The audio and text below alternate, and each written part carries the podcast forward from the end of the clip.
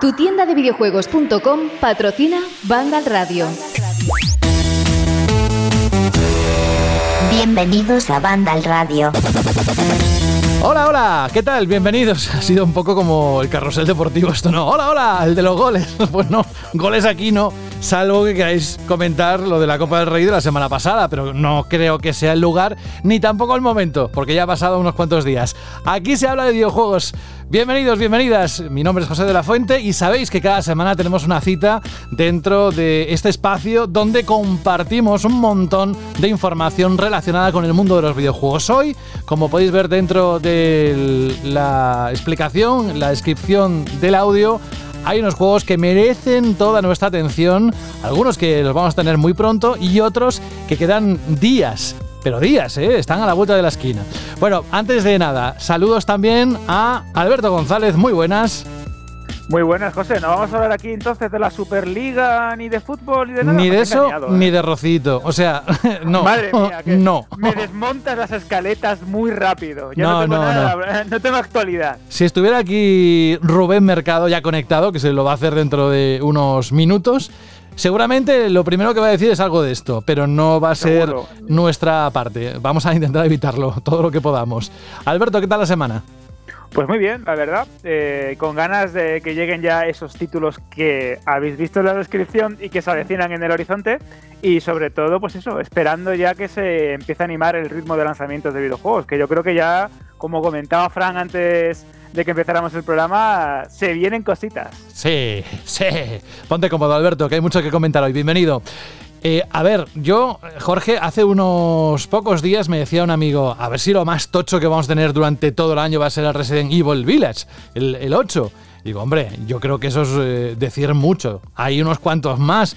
Pero bueno, ¿cómo estás? Por cierto, bienvenido, Jorge Cano. Hola, buenas. Pues estoy muy cansado. Tú fíjate, eh, sí, es que no hay otro sentimiento ni valoración que pueda hacer ahora mismo que cansancio. No sé si es porque eh, me suele pasar todos los años, y esto lo digo porque más de un oyente se dará por aludido.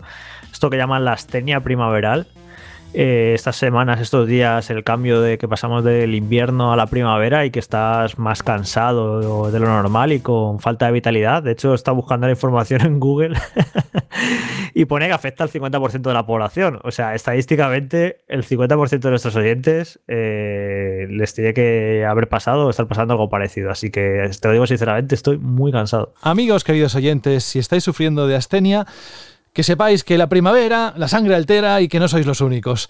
Pero aparte de esto, eh, pensaba, te prometo, eh, pensaba que me estabas hablando de que estabas agotado, cansado del tema de videojuegos y que estabas en un punto de saturación. Pero digo, hombre, tampoco es que tengamos mucho movimiento. Eso también, pero no lo digo porque luego me llaman vinagre, así. Ah, pero a ti te ponen un título de estos que van a venir dentro de unos días y te pones al mando y estoy convencido que recuperas una parte. Mira, sin ir más lejos, te... mañana sale la... bueno, mañana sale a la venta porque he estado grabando un jueves el Nier Replicant y ya lo tengo instalado en mi Xbox para darle duro porque es un juego que me apetece un montón porque en su día el original que salió en 2010 no lo jugué por, pues yo que sé por lo que fuera eh, no me pilló en otra cosa despistado salió en inglés no sé qué le dieron notas que no eran muy buenas y no lo dejé pasar. Y luego con los años se fue convirtiendo como en un juego de culto y me quedé así siempre con la espinita clavada. Yo creo que esto nos pasa a todos a veces, que hay un juego que no juegas por algún motivo y va pasando el tiempo y tienes esa espinita y tienes esa espinita y dices, joder. Y mira, y ahora con esto de las remasterizaciones y los remakes y tal, pues es una buena oportunidad de alguna de esas espinitas clavadas que no jugaste por lo que fuera, pues tienes una, una, una oportunidad. Y como yo creo que como a muchos nos pasó, que jugamos a Nier Automata primero y nos flipó y entonces tenemos la curiosidad, ¿no? Desde que jugamos Nier Automata de saber cómo era el primer Nier. Entonces, en cuanto anunciaron este remake, remasterización, dije, perfecto, ahora, ahora lo juego. Así que me lo he comprado hoy, lo tengo ya descargado en la consola y con muchísimas ganas de este fin de semana de darle duro porque me apetece un montón, la verdad. Luego vendrá Carlos Leiva a contarnos lo que trae el análisis de, en la página web de Vandal sobre este juego, que es lo que ha experimentado con este título que comenta Jorge. También es verdad que hay que dar a veces con el título, el género adecuado para volver a, recuperar esas ganas. ¿eh? Sí, es que a veces es eh, en un momento dado eh, que llega un juego que es lo que te apetece y lo que buscas en ese momento, porque hay gente que me ha dicho, un colega dice, pero ten en cuenta que es un juego de hace 10 años, es un juego muy de de Play 3 y 360 y ha sido como, lo decía como algo negativo y yo es todo lo contrario, ha sido juego perfecto, me apetece exactamente ese tipo de juego, ese juego de PlayStation 3 y 360 que ya nos hace tanto, que a lo mejor no era sobresaliente, pero que en cambio a lo mejor era mucho más atrevido y más original que muchos juegos actuales que se lanzan, así que es exactamente lo que, lo que me apetece ahora mismo, el, el Nier Replicant. Pues está genial. Atento luego entonces al análisis de Carlos, gracias por estar aquí y atención porque que tenemos también conectado a Fran Gematas, que hace unos días, mira, mi mesa de mezcla, sabéis que tiene, tiene unos cuantos colorines, pues eh, teclas que da, sale un efecto, lo otro, hay unos cuantos colores. Bueno, pues ni eso, ni lo que se ha generado con la Superliga ha generado tanto revuelo como los pelos, el color del pelo de Fran Gematas. Muy buenas, amigo. Muy buenas. La que has liado, ¿eh, pollito? lo de pollito lo hice por el color. bueno, pues, eh, sí, pues, en parte.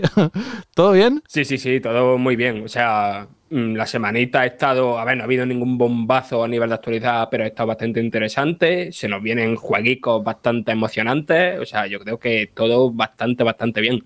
Oye, Frank, ¿cuál es el motivo detrás de ese cambio de color de pelo? ¿La primavera también? Eh, a ti no en forma de astenia, pero sí como revolucionario por dentro, todo el organismo. ¿Qué, qué ha pasado? Em, a ver, no ha sido lo único, ¿eh? También me he hecho un tatuaje de un bueno, bueno. Pero, pero, o sea, yo, yo he llegado a una conclusión esto ha sido por pronto, ¿vale? Mi conclusión es que a, mí, me decían en el, colegio que era como muy, muy adelantado, ¿sabes? Entonces, lo que se me ha Porque te ponías el primero en la, en, la, fila de delante. Probablemente, no sé. Pero yo creo que el tema es que soy tan adelantado que me ha venido la crisis de los 30 dos años antes, ¿sabes? y has dicho, ¿y qué narices, no? Pues venga. Claro, claro, claro. Total, igual se me quedan las ganas de hacer esto y luego viene otra pandemia, vete tú a saber, así que venga, me lo quito de encima, lo hago y ya está, ¿no? Exacto, exacto, exacto. Bueno, pues oye. Pues imagínate cuando llegues de verdad a los 30. Bueno, no, los 30 no, cuando llegues a los 40. Cuando llegues a los 40, vamos. Bueno, a ver, a ver. No sé si quiero estar ahí delante para ver lo que vas a hacer, pero seguro que va a ser sorprendente. Bienvenido, Fran, un placer tenerte. Mientras se conecta Rubén Mercado, que hoy también, por supuesto, dará buena cuenta de la cacería 4.0 con ese nuevo reto y desvelando eh, uno de los anteriores, el que toque hoy. Vamos al bloque de noticias porque sinceramente la cosa está bastante cargadita. Y además la semana pasada tuvimos que contaros una cosa que afectaba a Sony, los servidores, sabéis, unas consolas con una cierta edad, eh, anticuallas diría aquel, pero no porque es, es, eh, retro, nos encanta lo retro, pero tenemos que entrar ahora dentro de unos segundos en algo relacionado con la noticia de la pasada semana. Radio. Yo me imagino ese despacho de PlayStation con Jim Ryan, con John Codera y anunciando lo de, oye, vamos a cerrar servidores de PS Vita y PS3. ¿Cómo? ¿Cómo? ¿Pero cómo puede ser? Escucha a la comunidad. Y dan, marcha atrás, marcha atrás, marcha atrás, marcha atrás. Que vamos, que, que, donde dije digo, digo Diego. Jim Ryan, presidente y CEO de Sony Interactive Entertainment, publicó este pasado lunes un comunicado en el blog oficial de PlayStation en el que informa que el cierre de la PS Store de PlayStation 3 y PlayStation Vita queda cancelado. Finalmente, la compañía se retracta de una decisión, como decía, anunciada hace unos días, aunque mantiene el cese de la tienda digital de PSP, que se hará efectivo el 2 de julio tal y como estaba planeado. El CEO de PlayStation ha aprovechado el comunicado para explicar las razones que originalmente había detrás de esta polémica decisión. Dice, nació de una serie de factores, incluidos los desafíos de soporte comercial para dispositivos más antiguos y la capacidad de concentrar más de nuestros recursos en dispositivos más nuevos donde la mayoría de nuestros jugadores siguen jugando.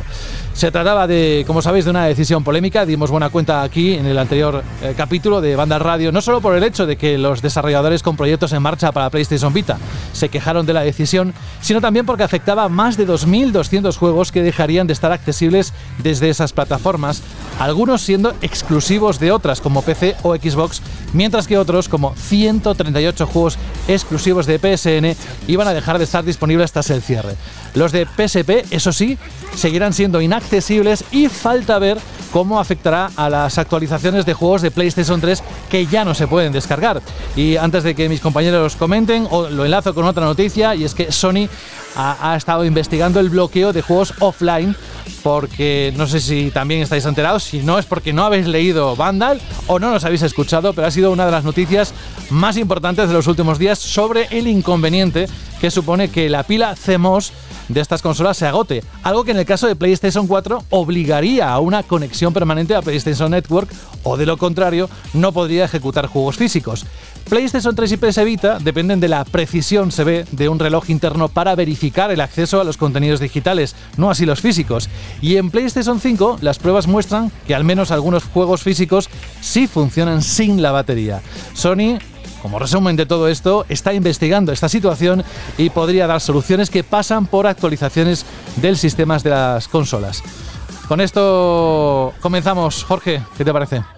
Bueno, lo de la pila, ahora que nos lo explique mejor Fran, que se ha tenido que apoyar un poco el tema, porque esto de la pila se ha acabado descubriendo que no solo le afecta a las consolas PlayStation, sino que también en Xbox, al parecer, si en un futuro esa pila se te gastara, no sé si creo que tiene una vida útil de 15-20 años, pues al parecer Xbox es que no funcionaría absolutamente nada, creo, ni juego físico, ni juegos digitales, ni nada. Es un tema que curioso, ¿no? Que se esté descubriendo ahora de repente que las consolas tienen fecha de caducidad, por así decirlo, como prácticamente cualquier aparato.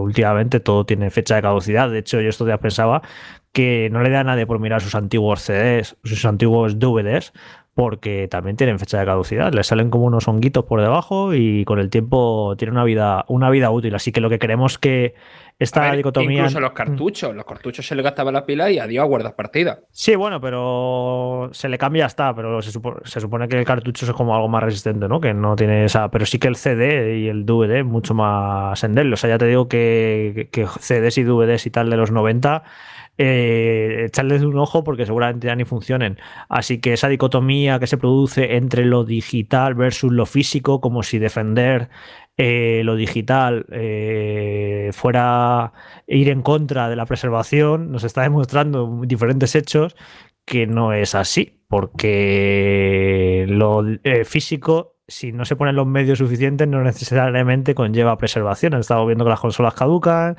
que los discos caducan y que sin ir más lejos, en esta generación, en PlayStation 4 y Xbox One, los discos que tenemos en las cajas eh, básicamente lo que contienen son betas de los juegos. Eh, esos juegos tú lo metes en la consola, se te instala, se te baja un parche, y entonces ya ahí cuando tienes el juego final. Pero hasta que no bajas ese parche, literalmente hay juegos que son betas, que están medio rotos. Así que si en un futuro eh, las compañías cierran los servidores que te permiten acceder a esos parches, por mucho que tú tengas la consola en físico, por mucho que tú tengas los juegos en físicos, tienes juegos inacabados, así que mm, creo que eso no, debemos caer en eh, lo digital versus lo físico, porque como yo el otro día eh, ataqué mucho y dije que, no hacen nada las compañías por preservar, preservar los juegos, y como yo siempre defiendo mucho lo digital, parece una, una incongruencia, ¿no? Que, pero no, es que no, o sea, ya os digo que como estamos viendo por diferentes eh, aspectos, lo físico no necesariamente conlleva la preservación. Pero bueno, más allá de eso, el tema este de que ahora ya de momento no va a cerrar la tienda eh, de PlayStation 3 y de PlayStation Vita, pues bueno, esto no deja de ser eh, una reculada más de las que hemos visto en los últimos años de diferentes tipos y sin ir más lejos así recuerdo aquel día ¿no? que subió Microsoft el precio del Gold y unas horas después dijo que no, que ya no lo subía. Y encima que os damos el, los juegos free to play y ya no necesitan gol, aunque eso al parecer ya estaba planeado. Pero bueno, que sí, que vemos que estas compañías grandes, si la gente se queja mucho y hace mucho ruido, pues cambian de decisión, que me parece destacable en este caso de PlayStation, porque teníamos todos una sensación últimamente, en los últimos meses, de que van un poco a su rollo, de que no están escuchando a los fans, de que están pasando de todo el mundo. Y parece que esta noticia ha hecho tanto ruido, ha molestado tanto, que se ha echado para atrás. Así que me alegro y, y la lectura que yo saco de esta noticia en concreto es que parece que ser que sí, que PlayStation está escuchando a la gente. Así que creo que esto es bueno y a lo mejor no ha valido para otras cosas. Por mucho que se quejara la gente, no iban a dejar de cerrar eh, Japan Studio. Pero bueno, en este caso se ve que se han dado ellos cuenta de que a lo mejor era un poco precipitado lo de cerrar la tienda digital de PlayStation 3 y PS Vita, que se habían pasado de frenada, que no todo vale y que bueno, que ha habido suficientes eh, artículos, comentarios, vídeos eh, por todas partes criticando este hecho y eh, ha provocado que Sony, que pues eso, que de momento no vaya a cerrar estas tiendas y cambie de opinión. Así que bien y también positivo del saber que, que al menos alguien por ahí en PlayStation está escuchando a la gente. Rubén Mercado, bienvenido. Muy buenas, ¿qué tal? ¿Cómo estáis? Ya que entras eh, precisamente en esta noticia, pues te lo preguntamos, ¿qué te parece? Bueno, yo es que últimamente estoy mucho más en plan conspiranoico, ¿eh? Mm, a mí es mucha casualidad que de pronto muchas compañías empiecen a soltar su, bueno, pues su, sus palabritas estas de que no, os escuchamos, os pensamos. Eh, yo creo que sí que escuchan, las compañías escuchan, porque al final escuchan a, los que se gastan el dinero en ellos, pero me da a mí la sensación de que últimamente estamos viendo como una campaña de marketing inverso, ¿no? Vamos a crear odio para hablar, para que la gente hable, porque a veces, por desgracia, en, estas, en esta nueva generación eh, se habla más de lo malo que de lo bueno en muchas ocasiones y tiene mucho más eh, repercusión mediática la guerra o la lucha o poner en contra unos que otros que, intentar eh, juntar o intentar decir cosas buenas, pues oye, vamos a hacer la campaña de marketing inversa, ¿no? Lo hemos visto con Microsoft, lo hemos visto ahora con Sony, decimos algo que sabemos que va a crear mucho escozor dentro de la comunidad, tanto de la propia comunidad como de la comunidad de la competencia, que es algo que yo hasta ahora no había visto nunca tanto. Es decir, ahora las noticias eh, malas no solo crean mala sensación o crean impactos en la comunidad a la que está destinado, sino que crean el doble o el triple de impactos en la competencia. Oye, pues decimos que esto vamos a hacerlo así, sabemos de inicio que no va a ser así, pero creamos esta fuerza o esta, esta cascada un poco de malos comentarios para después ser los salvadores y los buenos, ¿no? Eh, hemos hablado y hemos pensado en vosotros, tenéis razón, nos hemos equivocado y somos eh, de nuestros usuarios, ¿no? Y ya no solo en el mundo de, ya no solo en el mundo de las consolas, ¿eh? lo estamos viendo en esto, en esta semana tan extraña también en el mundo del fútbol, ¿no? Bueno, pues muchos se apuntaron a algo que sabían que iba a crear lo que ha creado y luego, pues con un vídeo diciendo que no, que perdón, nos hemos equivocado, estamos con vosotros, pues consigues crear como más afinidad a la, a la consola o al equipo en el que está. Eh, quiero pensar, ¿eh? yo mm, a lo mejor no soy tan como Jorge, ¿no? De, oye, pues sí, pues las compañías escuchan. Yo siempre he dicho que las compañías son empresas escuchan su dinero y hacen todos los movimientos para poder crear más beneficio o más ventas, incluso en esta situación en la que una mala noticia al poco tiempo se puede transformar en una, en una verdadera buena noticia, ¿no? Que seguramente si en ese momento hubieran dicho que continuaban con los servidores de PlayStation 3 y PlayStation 4, o PlayStation 2 y PS perdón, eh, pues no hubiera salido en ningún sitio. Bueno, pues vale, pues normal, pues ¿para qué pones una noticia de eso? Pero si en cambio dice lo vamos a quitar para que luego tres semanas después eh, reculen, entre comillas, y digan que lo vuelven a poner, de pronto pasan a ser de los malos a los más buenos de todos, ¿no? Igual que Microsoft con el Game Pass con la subida y luego la bajada, o, con los juegos free to play. Estamos entrando en una dinámica en que a veces tiene mucho más impacto las noticias negativas eh, si sabes cómo gestionarla que no las noticias positivas. ¿no? Entonces pienso que esto estaba ya más que decidido, incluso creo yo que estaba decidido en el momento que dijeron que, que no se iba a continuar. Así que quiero pensar, o puedo pensar, soy muy conspiranoico últimamente, sí que es verdad, pero no hay ningún paso que no esté medido por parte de estas grandes compañías en estos momentos, vamos. En mi caso soy menos conspiranoico, pero sí estoy eh, de acuerdo de que evidentemente son compañías como cualquier empresa, lo que quieren es ganar dinero y esta decisión no ha venido porque, uy, se van a enfadar nuestros fans, sino, uy, se van a enfadar nuestros fans y van a gastar menos dinero, ¿sabes? Eh, eh, ahí está la cosa. Y también me parece bastante destacable el tema de que el anuncio del cese del servicio de PlayStation Store en PS3, PS Vita y PSP se dijera a través de la página de soporte, eh, algo muy importante que a lo mejor la gente no consulta de manera tan frecuente como el blog oficial, y el comunicado diciendo, oye, damos marcha atrás, venga firmado por Jim Ryan, presidente y director ejecutivo de Sony Interactive Entertainment, en el blog oficial. Es decir, las noticias positivas se las ponemos en primera plana, pero las cositas que puedan causar escozor eh, van a salir a la luz, evidentemente, pero las decimos como por la espalda, que, que no se entere todo el mundo en el primer momento. Dicho eso, aclarar un tema, un poco el tema de, lo de la pila hacemos y tal, para que la gente no se alerte mucho, aunque es verdad que es un tema preocupante. El motivo por el que creo que esto está saliendo tanto a la luz ahora no, es porque antes se desconociera, sino porque esa decisión de Sony de cerrar las tiendas digitales ha vuelto a, llevar a primer plano ¿no? el tema de la, la conversación sobre la preservación del videojuego. ¿no? Entonces, cuentas de Twitter, blogs y tal, que son muy combativas ¿no? con, con este tema, pues eh, han, ganado mucha relevancia en las últimas semanas. Y entonces, el tema este de la pila hacemos, ¿de qué va el tema? Como en cualquier aparato electrónico, ¿vale? Hay una pila que, digamos, que está ligada entre, entre muchas otras cosas, pues a indicar al, al aparato una hora, una fecha y, no sé, como a dar energía a los componentes más fundamentales. En el caso de PlayStation 4, el sistema de trofeos de la consola va ligada a esa pila para que un usuario no pueda eh, modificar la fecha con la que se han obtenido ciertos trofeos. ¿Qué pasa? Eso supongo que sería una medida tomada para prevenir, pues, no sé, trampas, entre comillas, ¿no? En el sistema de trofeos. La contrapartida está en que la consola se vuelve un poco majara cuando esa pila no existe y no está conectada a Internet para verificar eh, esa fecha y esa hora. Entonces, para que suceda esto de que la consola se quede como un pisapapeles que no reproduce juegos, tienen que pasar dos cosas. Que esa pila efectivamente o no esté en la consola o se agote, que como ha dicho antes Jorge, es algo que lleva muchísimos años. Y por otro lado, que la consola no se pueda conectar a Internet.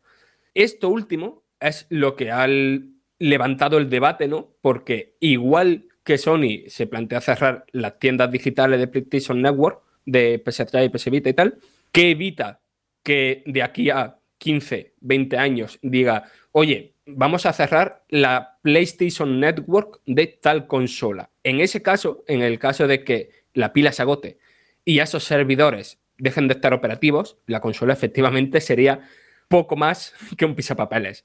El tema es, en PlayStation 4 no funcionan ni los juegos físicos ni digitales si ocurre esto. En PlayStation 3 eh, sí funcionan los digitales, corregidme si me equivoco.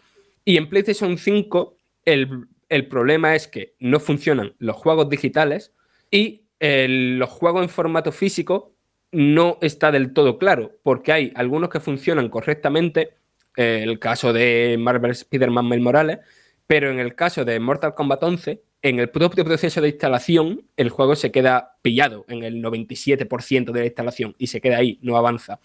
Entonces es un tema que todavía están investigando y me alegra saber el tema de que Sony mm, esté investigando esto, pero también me hace preguntarme, esto es muy raro que no lo supieran. No, no pueden decir, lo están investigando como si es algo que hubieran descubierto ahí ahora de repente, ¿sabes? Me, parece muy raro que un problema grave o si no tan grave con tantas consecuencias negativas a futuro se le haya pasado por alto a una megacorporación, ¿sabes? Eh, me, resulta muy, muy extraña a tal punto de que no me lo creo que digan ahora lo estamos investigando. Yo, por ejemplo, quiero eh, eh, tranquilizar y al mismo tiempo alarmar a todos los coleccionistas de películas o juegos en formato físico porque, como bien ha comentado Jorge, tienen una durabilidad, tienen una esperanza de vida. Esto no quiere decir que el DVD o el Blu-ray donde tienes tu película preferida o tu juego preferido vaya a morir una vez se dé una fecha. Es decir, te suelen decir, o por lo menos em, la esperanza de vida media de este tipo de formatos es entre 10 y 30 años, ¿vale? Eh, creo que es bastante, bastante larga, pero al mismo tiempo hay que tenerlos bien conservados de una manera correcta, que tengan, pues eso, estén protegidos de polvo, de humedad, de determinadas eh, acciones del, tiempo, climatológicas, del sol mismo, por ejemplo, también los puedes dañar y que estén bien, pues eso, almacenados. ¿Y por qué digo esto? Porque es mejor que estén en sus cajas a que estén almacenados o guardados en unos sobres, en las típicas torres antiguas estas de CDs o incluso en la típica maleta donde tenías un montón de juegos que no quería que te ocuparan eh, sitio en las estanterías. Esto, mm, para dar también un poco más de información, depende también del proceso de grabación o de prensado del disco y del material usado. Por poneros un ejemplo fácil, los eh, antiguos CD que tenían la capa de metal dorado, de los primeros que sacaron en, el mercado, duraban muchísimo precisamente por ese tipo de protección que tenían. Y en cambio un Blu-ray o un DVD que pueda tener eh, una fabricación de, más reciente, pues sí es verdad que la esperanza de vida pues desciende hasta los, hasta los 10 o 30 años como media. ¿Por qué digo esto? Porque es verdad que todos somos coleccionistas, o la gran mayoría de oyentes de este, de este, podcast son coleccionistas de formato físico, y como también ha comentado Rubén, ha comentado Jorge, y hemos debatido un montón en este podcast, parece que automáticamente por esto ya tenemos mm, como el carnet de salvadores del formato, de preservadores, del arca de Noé, del entretenimiento, y no es así. Cualquier formato, absolutamente cualquier formato, eh, puede ser em, víctima ¿no? de, la caducidad, de un fallo, de una mala conservación, y eso pues, se traduce en la eliminación. Por eso, por mucho que compremos juegos en formato físico y como comentaba Fran, las compañías diseñen una serie de mecanismos para eh, que estos sean reproducibles en sus, sistemas de hardware durante determinados años, siempre llegará un punto inevitable, como todo en esta vida que es efímero, que eso ya no se pueda reproducir y no se pueda disfrutar. Así que bueno, esto tenemos también que, asumirlo de una manera u otra. Qué bonita lección de vida, ¿eh, Alberto? Todo, es, efímero en esta vida. y en otro orden de cosas, dejamos atrás Sony y nos vamos con Microsoft porque no solo en esta noticia, sino también en la siguiente, si esta música la reconocéis enseguida, sabéis que se trata de Apex Legends. Y es que Microsoft o Microsoft anunció ayer que los juegos free to play con multijugador online de Xbox One, Series XS y 360 ya no requerirán una suscripción a Xbox Live Gold para jugar en línea. Así no solo el Apex Legends, sino también el Fortnite, el Call of Duty, el, Warzone y Roblox, por ejemplo, y todos los que ya conocéis, son desde este miércoles totalmente gratis en las consolas de Xbox. Podéis jugar totalmente gratis. La compañía de Redmond comenzó a probar el multijugador gratuito en marzo de este año entre los usuarios del programa Insider de Xbox. En esas pruebas, además del multijugador online abierto en los free to play, también se permitía usar el chat de voz en grupo y la funcionalidad de buscar grupos de jugadores sin estar suscrito al Live Goal. En el comunicado publicado este pasado 21 de enero no hacen referencia a esas funciones, o sea, todavía se tiene que confirmar. Así todo, el ecosistema online de las consolas de Microsoft equilibra su precio al de otras plataformas. Recordáis que en PlayStation Network es necesario pagar para jugar online a los juegos premium, pero nunca ha tenido coste en los títulos gratuitos. Y por contra, en Nintendo Switch se introdujo por primera vez en una máquina de Nintendo la suscripción a los títulos de pago, pero en los free to play también es gratuito. ¿Comentarios al respecto, chicos? Bueno, es interesante esto último que has dicho porque ayer leyendo comentarios de la gente de que por fin eh, los juegos free to play no requieren de gol en Xbox, que ya era hora, que es cierto que en la competencia esto no ocurría. Y me hace gracia que veamos como natural el hecho de, eh, vale, sí, los free to play no hay que pagar suscripción, pero el resto sí. Y si nos paramos a pensarlo, porque es que no es muy normal tampoco. No, no, no, ni un poco. Claro, y no sé, pero a falta, a, fuerza de la costumbre, lo vemos como que es lo natural. Ya, ah, no, eh, para jugar online hay que pagar. Cuando empecé no tienes que pagar nada. Y encima los juegos son más baratos. Entonces, al final, eh, y luego la, excusa que han puesto siempre, Sony, bueno, primero Microsoft, que fue la que impuso esto, y luego le siguieron el resto, no es que las infraestructuras, es que los servidores, ¿qué pasa? ¿Que en PC no hay servidores? ¿En PC no hay infraestructuras? Es un peaje que no tiene ninguna justificación, más allá de que quieren sacar dinero, y que estamos cautivos los jugadores de consola, ¿no? O lo pagas o te fastidias si no juegas online. Lo que pasa es que nos metieron caramelitos con los juegos con, eh, con Gol, los juegos del Plus mensuales, para que no te duela tanto, ¿no? Pagar este peaje.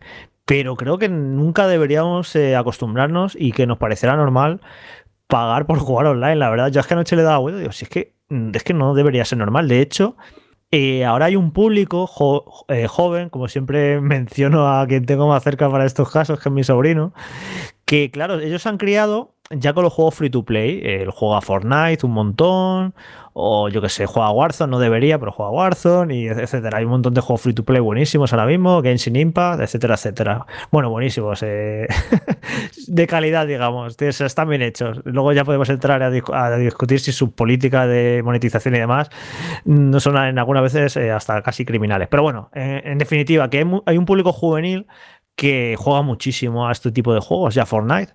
Y entonces, ¿qué ocurre? Que cuando se topan con un juego como pudo ser Fall Guys, o como. Pues es un buen ejemplo, Fall Guys, ¿no? Yo me recuerdo cuando se compró Fall Guys, mi sobrino, que de repente se encuentran con que hay que pagar para jugar online y se quedaron flipando, como diciendo, ¿por qué Fortnite, que es un juego gratuito, no tengo que pagar nada para jugarlo y un juego como Fall Guys por el que he pagado un precio, tengo que pagar para jugar online. ¿Os dais cuenta de que es completamente absurdo? Y sobre todo nosotros, claro, los, veteranos, porque estamos acostumbrados a esto desde hace muchos años, pero a, una persona que acaba de llegar al mundo de los videojuegos y que está acostumbrado al free to play, a Fortnite, es en plan, ¿por qué tengo que pagar para jugar online a un juego que encima he comprado? Es que no tiene ningún, no, tiene lógica, no tiene sentido y, nada, esa era la reflexión, que a lo mejor eh, que no deberíamos acostumbrarnos a que haya que pagar para jugar online porque no tiene, no tiene sentido. Sí, sí, eh, muy rápido. Al principio me acuerdo, Jorge, que esto lo justificaban diciéndote que eran eh, las infraestructuras, que había que mantenerlas, que era algo muy novedoso en consola, que no todo el mundo eh, disponía de la tecnología suficiente y que a, veces, en el caso de GameCube o de PlayStation 2, cuando ya se empezaron a meter ¿no? en el mundo del online, te comparte un adaptador aparte. Había como una serie de, impedimentos en su momento que nos parecían lógicos y que creíamos que eran pues habituales, eso de pagar por tener una, conexión o por poder jugar eh, online en una plataforma en concreto, porque te lo, como bien decías, te lo rodeaban de una serie de servicios y de una serie de extras que ahora, con el paso del tiempo, donde que ya lo tienes en cualquier lado y que las conexiones han mejorado tanto que cualquier persona, casi cualquier persona tiene ya una buena velocidad y se conecta a un juego free to play desde un móvil, una tablet o una consola portátil, ya chirría muchísimo. Entonces, claro, vamos a ver si son capaces de reconvertir esta suscripción online para jugar online, ¿no? Nunca mejor dicho, eh, a juegos multijugador si las reconvierten de alguna manera en la que no parezca que te están cobrando por el online. No sé, esto también va a depender mucho de cómo planteen servicios de suscripción, cómo eh, se imponga el, el streaming en el mundo del videojuego y sobre todo cómo las compañías van a comenzar a ofrecer cada vez más servicios y, convertirse en proveedoras de videojuegos en lugar de simples eh, recipientes. Aquí ya no es simplemente lo que ha dicho Jorge del PC, ¿vale? Que por cierto, la mayoría de servidores de juegos que están en PC y juegos que están en consola, normalmente, al menos en mi experiencia, el ping que tienes en PC suele ser menor que el que tienes en consola. Pero más allá de eso, que, que, no es solo el PC, que es los teléfonos móviles, que es incluso Google Stadia, que es prácticamente todas las plataformas excepto las consolas. Yo creo que esto de aquí a, no sé, cuando el público que se ha criado jugando a free to play eh, llegue a una edad de ser consumidores, ¿no? Esto se, tiene que acabar porque si no se, se, van a meter la hostia. Porque eh, si ya está la preocupación, entre comillas, de que cada vez más gente joven eh, prefiere los teléfonos móviles eh, para jugar. Eh, si encima, cuando ya tengan la posibilidad de acceder a una consola en vez de un teléfono móvil, se topan con que para jugar con sus colegas tienen que pagar una suscripción mensual o anual, no van a pasar por ahí. Me hizo gracia, Fran, eh, esta tarde que tuvo que salir alguien de, no sé si fue la cuenta oficial de Destiny, a, aclarar que ahora, claro, que ahora Destiny, jugar online a Destiny en Xbox va a ser gratis, porque como Destiny tiene una versión free to play, o sea, tú fíjate el absurdo, o sea, cuando eh, Destiny era de pago y la gente que entró de pago tuvo que pagar online. Cuando Destiny se hizo free to play, ya no tiene que pagar online. Es que es, que ridículo, es ridículo. Y yo creo que esto, al final, este, este, tipo de suscripciones, pues eso, se van a fusionar con los Game Pass de turno.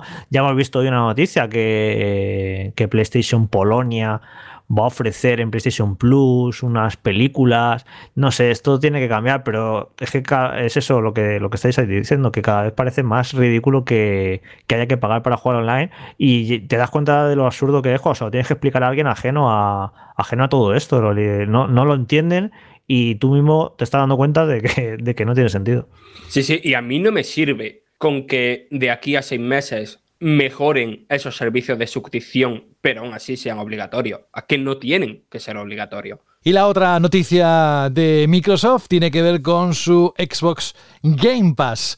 Y es que en septiembre aproximadamente había 15 millones de suscriptores. Creo que fue la propia Microsoft la que compartió ese dato. Bien, parece ser que podrían haber superado los 23 millones de suscriptores según Jess Corden. Es un periodista de Windows Central, esa publicación y habitual insider y filtrador de las operaciones internas de la división de videojuegos de Microsoft. La última cifra oficial compartida por la compañía americana fue de 18 millones de suscriptores a fecha de enero de este mismo año. Si la cifra es fidedigna, en menos de cuatro meses habría significado que Xbox Game Pass habría ganado unos 5 millones de suscriptores, un crecimiento mayor que los 3 millones de nuevos usuarios del servicio que lograron en los 5 meses que van entre septiembre y enero, es decir, que va para arriba. Motivos, pues podéis buscar entre la introducción de juegos AAA de lanzamiento al catálogo, como el Outriders o el MLB de Show 21, o la inclusión del catálogo de EA Play en Game Pass para PC, o los 20 juegos de Bethesda, como Skyrim, Wolfenstein y otras, sin olvidarnos que cada vez más juegos están adaptados a los controles en teléfonos móviles y tabletas. Además, esto es noticia de ultimísima hora, Microsoft acaba de anunciar que 13 títulos de Electronic Arts, todos disponibles para los miembros de Game Pass Ultimate a través de EA Play, recibirán hoy mismo una actualización para aumentar sus FPS en series X y S con soporte de hasta 120 Hz. Estos son los nuevos juegos con FPS Boost. Claro, así se puede explicar, o una de las razones que puede explicar ese éxito aparente de 23 millones de suscriptores, Rubén. Hombre, hay que decir que cuando las cosas se hacen bien, se hacen bien. En este caso yo creo que Microsoft Game Pass eh, es uno de los mejores servicios que hay ahora mismo para cualquier consola disponible, tanto para usuarios más hardcore como para usuarios menos hardcore o más, eh, más casuals, ¿no? Sí que es verdad que todavía hay mucha gente que no conoce el Game Pass, pero creo que por el precio que tiene, por todo lo que ofrece y sobre todo por, por esa opción, ya no solo de la gente, mucha gente tiene consola, pero también con ese Game Pass eh, también puedes disfrutar a muchos juegos de PC, que es algo que también todos tenemos, ¿no? Entonces, con una misma cuota parece como si estuvieras teniendo esa ventaja en dos plataformas. Ahora lo de jugar desde el móvil, eh, hay que decir que Microsoft en eso se está currando mucho y a mí es algo que me flipa ver cómo cada vez más se van metiendo más y más y más juegos, ya no solo antiguos, sino también triples A o lanzamientos o todo, y se está convirtiendo, yo creo, en una plataforma que ahora mismo es eh, la envidia de todos, de todos los fans de los, de los videojuegos, ¿no? Siempre se pueden mejorar, pero creo que Microsoft Game Pass eh, está haciendo las cosas bien. Otra historia será cómo están distribuyendo las consolas en España y estas historias que, ya hemos hablado aquí, hemos dicho, pero en este caso creo que como solución y como, como fórmula para captar nuevos jugadores y para captar nuevos, eh, nuevas personas que paguen esas, esas cuotas mensuales o anuales, creo que la oferta es inigualable por parte de nadie en el sector y que muchos otros, sobre todo PlayStation, tienen que ponerse las pilas si realmente quiere intentar empezar a competir, tarde, pero empezar a competir con ese servicio de Microsoft. Yo lo sorprendente es eh, lo mucho que ha crecido en tan poco tiempo, es muy rápido pero es que encima lo ha hecho sin necesidad de lanzar ningún juego, ningún gran juego de, Xbox exclusivo, porque no, no, no lo ha habido. O sea, simplemente ya está pillando una inercia este servicio de boca a boca, de va sumando posibilidades, el juego en la nube, PC, todo esto que has comentado, que sin haberle lanzado ningún pepinazo de Xbox, ha crecido un montón. O sea, ya cuando empiecen a llegar juegos grandes de la propia Xbox, como Halo Infinite, el nuevo Forza, eh, o los juegos de Bethesda, Starfield y demás, es que se va a acelerar todavía más el crecimiento de esto y esto que empezó como una cosita muy atrevida y que muchos eh, no confiaban en ello. Recuerdo las críticas de, es que esto es un alquiler de juego, yo no quiero alquiler de juego, yo quiero que los juegos sean míos. Pues mucha gente se ha ido quitando esas reticencias poco a poco y esto va, va, como un tiro y al final tiene pinta de que es un modelo de negocio que, se va a imponer en la industria y tengo mucha curiosidad por saber qué está planeando PlayStation, si es que está planeando algo para contrarrestar esto, porque esto está, está empezando a coger ya una velocidad que no pueden obviarlo o, mirar para otro lado. Esto está eh, ganando ya mucha, mucha importancia en la industria y veremos qué consecuencias trae en el futuro.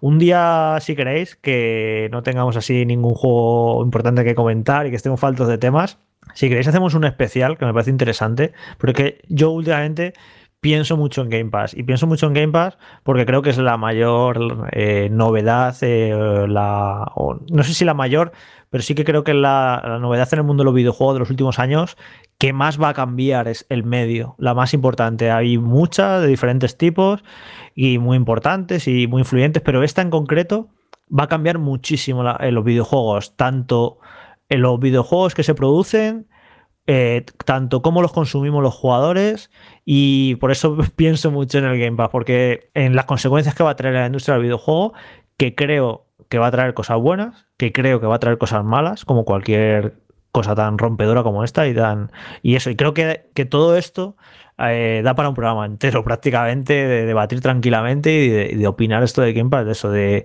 de todo lo bueno que va a traer y que ya ha traído y que está trayendo, pero yo también veo ciertas cosas negativas, me doy cuenta tanto por la parte de la producción como por mi manera de consumir los videojuegos, me doy cuenta a veces que, como tengo tanto para elegir ahí en ese catálogo, que a veces hay juegos que no les presto la, atención que merecerían o los desecho demasiado rápido, ¿no? Si yo me hubiera comprado eh, ese indie eh, por 15 euros, pues me hubiera esforzado más en comprenderlo, en jugarlo más, en que aunque no me gustara al principio, seguir intentándolo pero como, entre comillas, no he pagado nada por ese juego, lo desecho con demasiada facilidad, un poco fast food, un poco lo que ocurre en cualquier plataforma de vídeo, Netflix y demás, que te pones a ver algo, no te gusta y a los 20 minutos lo cierras porque, total, si tengo otras, otros mil productos donde elegir, y creo que eso también es contraproducente, pero por otro lado, ya lo mejor alguna vez, que creo que va a traer también cosas buenas a Game Pass, se van a poder hacer juegos más pequeños, más arriesgados, eh, y creo que eh, puede ser la salvación de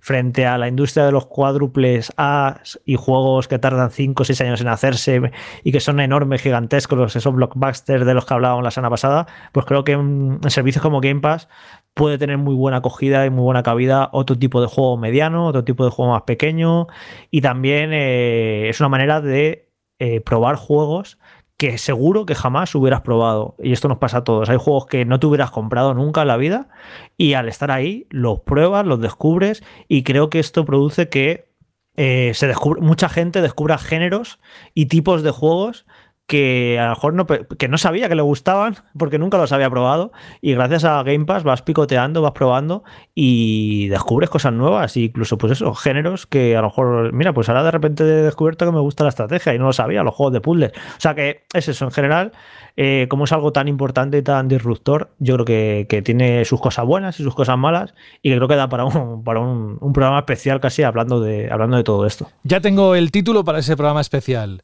¿Es el Game Pass un game changer? ¿Eh? Dedicado a ti, Fran. un poco regulero, ¿eh? Sí, sí, sí, la verdad. Un game changer en la industria es algo que ha cambiado, lo acabas de definir tú. O sea que, en fin, va, dale, Fran. Que hay que mejorar ese juego de palabras, ¿eh? Ahí tiene que ser más graciosete. Bueno, que a lo que iba yo. Creo que no lo vamos a saber jamás, porque ya sabemos cómo es Microsoft a la hora de compartir datos de venta y de glosar datos y tal.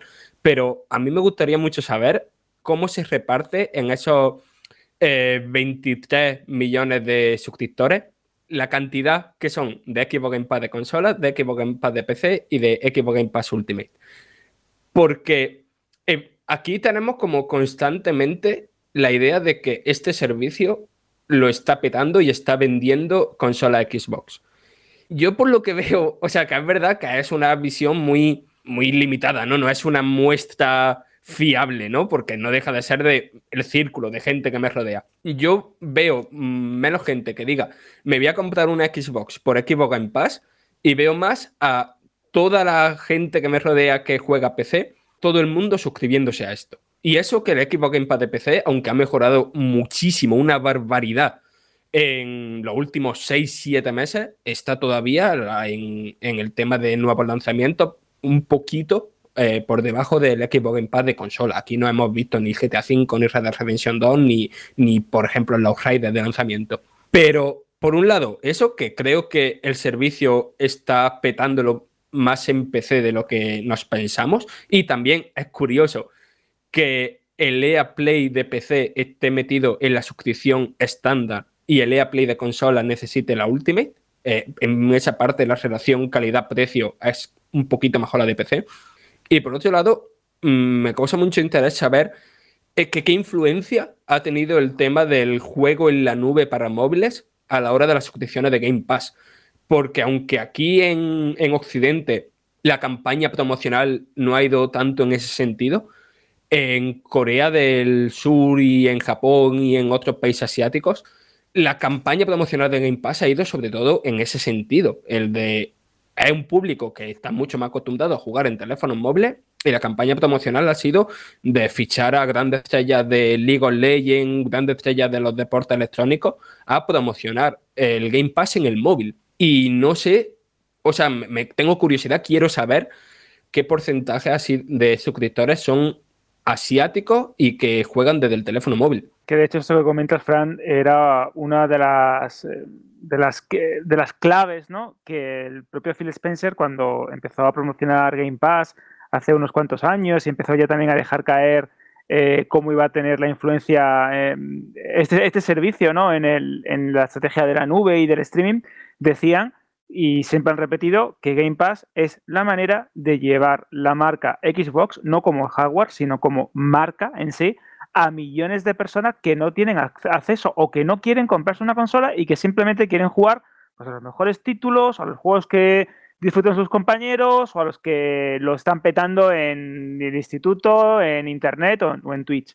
Y es verdad que Game Pass más allá de ser mm, un game changer, como decía José, o un, punto de inflexión en la industria del videojuego, de la misma manera que ha sido Netflix un punto de inflexión en la industria del entretenimiento audiovisual, eh, sí es cierto que se, ha convertido en el eje de la estrategia de, Phil Spencer y en el eje de la estrategia de Xbox. Es decir, es su principal característica diferente absolutamente a la propuesta de Sony y es lo que está haciendo también que mucha gente mire esta plataforma de otra manera. Es decir, te compras una consola Xbox, puedes jugar a un montón de otras plataformas, multiplataformas que también puedes disfrutar en PlayStation, pero tienes un servicio de respaldo con todo un catálogo de exclusivos, de juegos que te van a gustar sí o sí, títulos de los estudios de Xbox Studios, es decir, tienes una gran oferta. Y aquí va la clave. Eh, en el mundo del, streaming se ha descubierto, mm, a fuerza de palos a veces, a fuerza de éxitos otras, otras tantas, que la única diferencia y lo que puede hacer que tus consumidores se sigan abonando a tu, servicio o que sigan pagando una cuota o una membresía mensual es la originalidad y la calidad de tu catálogo. Eso es lo que lo marca todo. Netflix, por poner un ejemplo, ha gastado o va a gastar este año 17 mil millones de euros en películas, en series y en contenido original. Y Microsoft va a ir por eso también, es decir, ellos quieren producir contenido para Game Pass, ya lo hemos visto con todos los estudios que tienen trabajando y creando y desarrollando videojuegos para este servicio, y la única manera de mantener y fidelizar al usuario es esa. Tienen marcas muy potentes, tienen ahora licencias aún más potentes con eh, las adquisiciones que se han hecho en los últimos años y los últimos meses, y ahora hay que ver si ese ritmo de producción de videojuegos de AA, mm, como comentaba Jorge, o AAA o cuádruple A, son capaces de mantenerlo pues con una periodicidad ¿no? Eh, constante a lo largo de los meses para que el público sepa qué juegos van a llegar al servicio y ver también si son lo suficientemente inteligentes como para crear diferentes divisiones, que ya lo hemos visto incluso con Grounded y con otros juegos eh, internos de Microsoft, si son capaces también de crear una buena base, un buen fondo de armario, como se suele decir, o un buen fondo de catálogo, para que los jugadores tengan una oferta cada vez más variada. Entonces, va a ser interesante. Las consecuencias de la competencia ya lo estamos viendo. Jim Ryan, creo que no sé si fue ayer o incluso hoy mismo, ya estaba diciendo que se encuentra o cree y se ve mucho más optimista con el juego en la nube que hace un año. Macho, esto es ya una declaración de intenciones de por dónde pueden ir los tiros y hace poco también han anunciado que el streaming de PS Now subirá a los 1080p y que van a seguir em, progresando en, este ámbito. Así que los movimientos ya lo estamos viendo, diferentes estrategias. Una es descargarte el juego, instalarlo en tu consola y disfrutar, y también con juego en la nube. Y la otra es 100% en streaming. Pero yo creo que ya estamos viendo aquí un rodamiento en el mercado de las suscripciones y vamos a ver hacia dónde se, encamina. Yo estoy de acuerdo que lo que comentaba Jorge, esto da para un podcast totalmente exclusivo dedicado a esto. Y así con esta noticia terminamos el bloque en esta edición número 33 de la octava temporada de Banda al Radio. Eh, siempre os invitamos a que sigáis ampliando vuestros conocimientos de jugones y jugonas a través de la página web de Vandal, donde hay toda, toda la información 24 horas al día, los 7 días de la semana. Y ahora nos vamos a uno de los platos fuertes de este programa. Vandal Radio. Carlos Leiva, muy buenas. Buenas a todos, ¿cómo estamos? Vamos a poner un poco de música que ya solo con escuchar estos primeros segundos se nos pone los pelos de punta. Carlos, oye, aparte de que nos vas a contar muchas cosas ahora en los próximos minutos, ¿cómo estás? ¿A qué le estás dando? ¿Qué te ha ilusionado que puedas contar en los últimos días? O igual no puedes pues, contarlo. hombre, yo creo que sí que lo podemos contar ya, que ya estamos, de mucho hemos hecho directo y hemos publicado impresiones, que ya estamos aquí trabajando en el análisis de Returnal y bueno, ya si, leéis la web sabréis que me está flipando. Sí, le tengo muchísimas ganas a este juego, ¿eh? O sea que Hoy no toca dentro del menú de degustación de Banda Radio. Lo tendremos supuestamente, casi podría apostar cualquier cosa a la próxima semana. Pero ya nos lo contarás. De momento vamos a quedarnos con el primer juego de los varios que hoy tienes.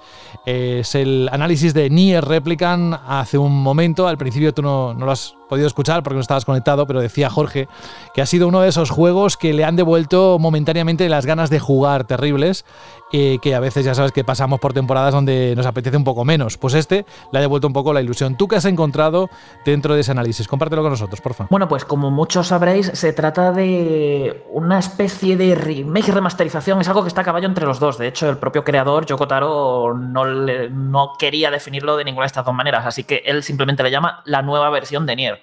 Y es eso, la nueva versión de Nier, el primer juego de la saga, que como sabréis también eh, nació como un spin-off del primer Drakengard, de uno de sus finales.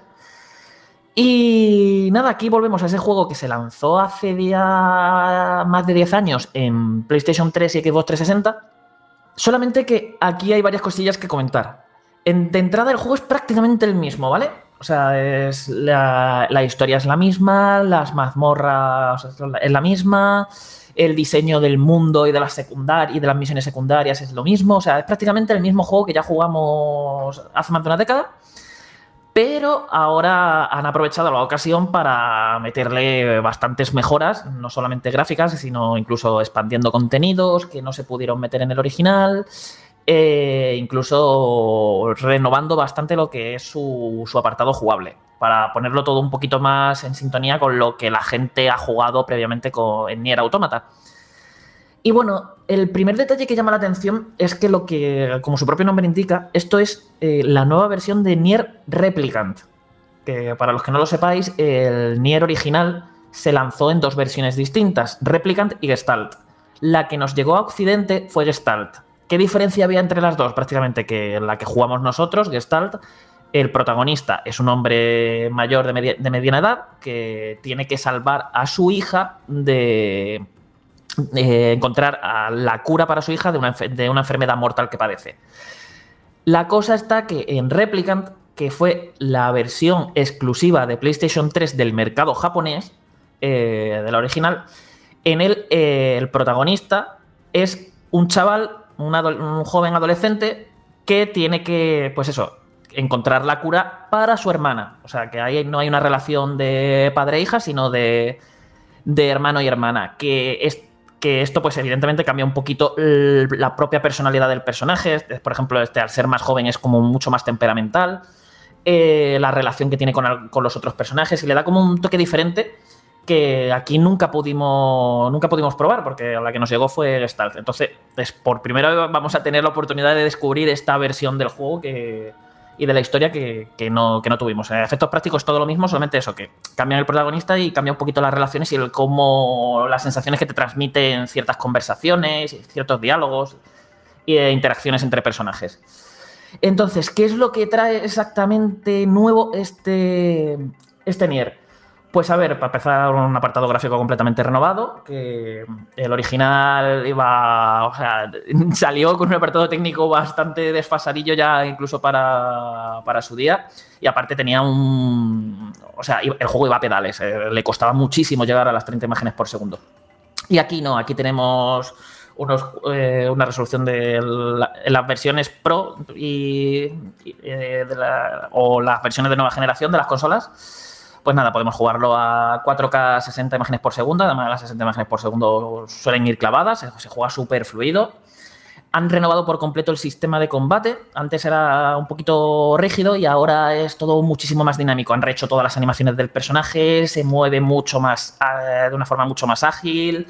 Eh, tenemos algunos combos más. Por ejemplo, antes el golpe fuerte era simplemente un único golpe que pegabas y y rompías la defensa del rival. Pues aquí sigue sirviendo, eh, sigue sirviendo para romper la defensa del rival, pero ahora puedes hacer un combo con los golpes fuertes e incluso combinarlo con los flojos, te vas haciendo tus propios combillos, puedes lanzar a los enemigos por, los aires para hacer combos aéreos, te permiten hacer una maniobra de esquiva que te pones automáticamente en la espalda del rival, puedes hacer paradas perfectas para contraatacar si te defiendes en el momento justo que vas a recibir un golpe, puedes cargar las magias al mismo tiempo que estás pegando golpes, por lo que puedes hacer combos entre magias y combos físicos muy chulos. Vamos, está. No es el colmo, el sistema de combate más profundo que vayáis a ver. El juego realmente eh, ni lo requiere ni lo necesita. Pero ahora. Eh, pero es mucho más entretenido ahora. Es más ágil. a los mandos transmite muchas mejores sensaciones y te lo pasas mejor jugando. Que igualmente eh, Nier siempre se ha caracterizado porque eh, es más que una acción RPG, que es como se lo suele definir, tiene más incluso de shoot ups, de los juegos tipo matamarcianos, eh, porque hay los jefes sobre todo y muchos enemigos lanzan montones de, balas y proyectiles por el escenario que tienes que esquivar como si eso fuera un ballet hell. Tú también tienes muchas de tus magias consisten básicamente en disparar proyectiles, por lo que muchas veces estás ahí en un intercambio de tú esquivando montones de balas, lanzando tus disparos al enemigo, cargando magias, y en las que hay veces en las que prácticamente no, de hecho hay jefes incluso que directamente no tienes combate cuerpo a cuerpo contra ellos, es todo el rato así. Luego, otra característica que define bastante bien a este juego es el hecho de que eh, al nivel de estructura pensad en una especie de celda, por, por, decir un juego, más o menos. O sea, un HRPG en el que tú tienes un mundo más o menos pequeñito, no, el mundo no, es muy grande. Y pues en este mundo puede, hay diferentes pueblos y mazmorras. Pues tú tienes, según la historia, te va llevando unas mazmorras u otras para hacer cosas. Y la gracia está en que las mazmorras, si bien el diseño que tienen no es nada del otro mundo, es bastante simple, no dejan de ser pasillos con algunas pruebas y demás eh, la gracia está en que el juego no para de, jugar con el ángulo de la cámara para homenajear todo tipo de géneros. Entonces, lo mismo está de repente, estás en un sitio, la cámara se pone de forma lateral y estás como jugando un plataforma 2D o un run and gun disparando ahí a todo lo que se mueva. Lo mismo se pone la, la cámara en forma de perspectiva isométrica y parece que estás jugando una mazmorra de Diablo. Eh, y muchas otras sorpresas no, no las voy a comentar porque, o sea, hay, momentos realmente sorprendentes, incluso los que te cambian un poco los controles para eh, que se asemeje todavía más al juego que está homenajeando. Eh, y es lo que hace que sea un juego tan especial y tan divertido, porque estás jugando todo, todo el rato y no para de no para de sorprenderte porque estás diciendo, a ver, voy a seguir jugando a ver la, siguiente mazmorra, ¿qué, qué, nueva locura se les habrá ocurrido, cómo, a qué videojuego ahora homenajeará, qué, qué va a pasar aquí, cómo será el jefe, cómo va a seguir la historia. Y ya que hablo también de la historia, eh, que creo que me estoy ya enrollando demasiado, así que mejor os voy dejando preguntar, pero esto es importante. Eh, de la historia cabe comentar que eh, es probablemente lo mejor de todo el juego, o sea, pero ya no solo lo que es la historia, es la propia narrativa, que porque usa el lenguaje del videojuego como muy, muy, muy, muy, muy, muy, muy pocos videojuegos he visto jamás. O sea, eh, es el típico juego que te puedes poner en YouTube, te lo ves y es que no te va a transmitir ni no vas a entender bien ni un tercio de lo que realmente es la narrativa de este juego porque es algo que se transmite mucho a los mandos cuando tú estás jugando. Es, bastante importante este detalle porque mucha gente, ah, pues me lo paso una vez y para ver los siguientes finales me, me los veo por YouTube porque no quiero repetirlo. No, no, no, no. O sea, es que es importante que juegues tú esas siguientes partidas para, para ver la totalidad de la historia y vivirla tú, porque es muy importante. O sea, es que te. Es, no, no voy a decir más porque sería caer en spoiler, pero ya os digo, es muy importante que lo juguéis porque los trucos narrativos y las locuras que hace y todo lo que transmite al jugador, todo lo que te hace reflexionar sobre ciertos temas, sobre la forma en la que vemos a veces incluso la vida. O sea, eh, sé que me, acabo de poner muy trascendental, pero es que el juego realmente lo consigue y por, eso mismo es uno de los grandes motivos por los que hasta ahora siempre se ha considerado un, juego de culto, el original, incluso con todos sus defectos, ah, siempre se ha considerado o sea, en cualquiera que lo haya jugado siempre te va a hablar bien de él porque, eh, o sea, mm, no hay otro juego como este. A mí, Carlos, una de las cosas que más me parece interesante es la recepción crítica que está teniendo eh, Nier hoy, que tiene un 84 eh, Metacritic y que en cambio el original tuvo un 68. Es en plan, ¿qué ha pasado? Porque 10 años después el juego es percibido como mucho mejor por parte de la prensa. Me parece súper interesante porque fue un tema de ceguera en su día, de que no se, la gente no supo ver lo bueno, lo buen juego que era. Que por cierto, esto ya pasó, ha pasado con otros juegos que se han vuelto de culto con el paso del tiempo, un poco como Deadly Premonition. Y eso, y en cambio, hoy en día, después de Nier Automata, eh, sí que sabemos, sí que sabe la prensa ver que es un buen juego y tiene una valoración mucho mayor. No sé, ¿qué, opinas de todo esto? Que parece un, debate cuanto menos interesante. Uf, no te sabré decir porque cuando salió el original yo todavía no estaba metido aquí ni, en la industria. Y de hecho, eh, recuerdo que vi las notas y era como, bueno, y me vino un amigo diciendo que no, esto es un juegazo, no sé qué, no sé cuánto, tú mira, tú pruébalo, ya, ya verás, no sé qué. Además tiene de las mejores bandas sonoras que he escuchado en mi vida y eso es cierto, ¿eh? O sea, probablemente eh, la de este juego sea top 10 de las bandas sonoras jamás hechas para un videojuego. Y la han o sea, le han hecho nuevos arreglos para, para, esta nueva versión y ha quedado increíble. Y además han, metido nuevos temas. o sea, a nivel sonoro, a nivel musical, es que vais a alucinar. Y bueno, volviendo a la pregunta. Y eso, eh, le di una oportunidad a ver qué tal y, o sea, es que fue pura posesión con el juego. Es que me lo pasé del tirón, no sé. Y eres un juego que tú estabas jugando, que tú jugabas en aquel entonces y decías, sí, eh, esto falla, esto no funciona demasiado bien, el juego va a pedales y se ve bastante regular y esto no sé qué. O sea, es un juego que te ponías, si tú te ponías fríamente eh, analizarlo, por, llamar, por decirlo de algún modo, le podías sacar muchos defectos, pero es que luego todo lo que te transmitía o sea, es que no. Y todo lo que hacía, todo lo, todo lo que sorprendía. O sea, no sé, es que este, tú estabas jugando un juego, tú estabas notando que. O sea, yo al menos, mm, os lo digo por mi experiencia personal, yo los percibí como si fuera. como si fuera, era algo único. Yo no había jugado nada así, ni, ni, ni un videojuego nunca me había transmitido esas sensaciones. Porque mm, generalmente los videojuegos buscan agradar al jugador. Eh, eh, mostrarle ciertas cosas, que viva tal.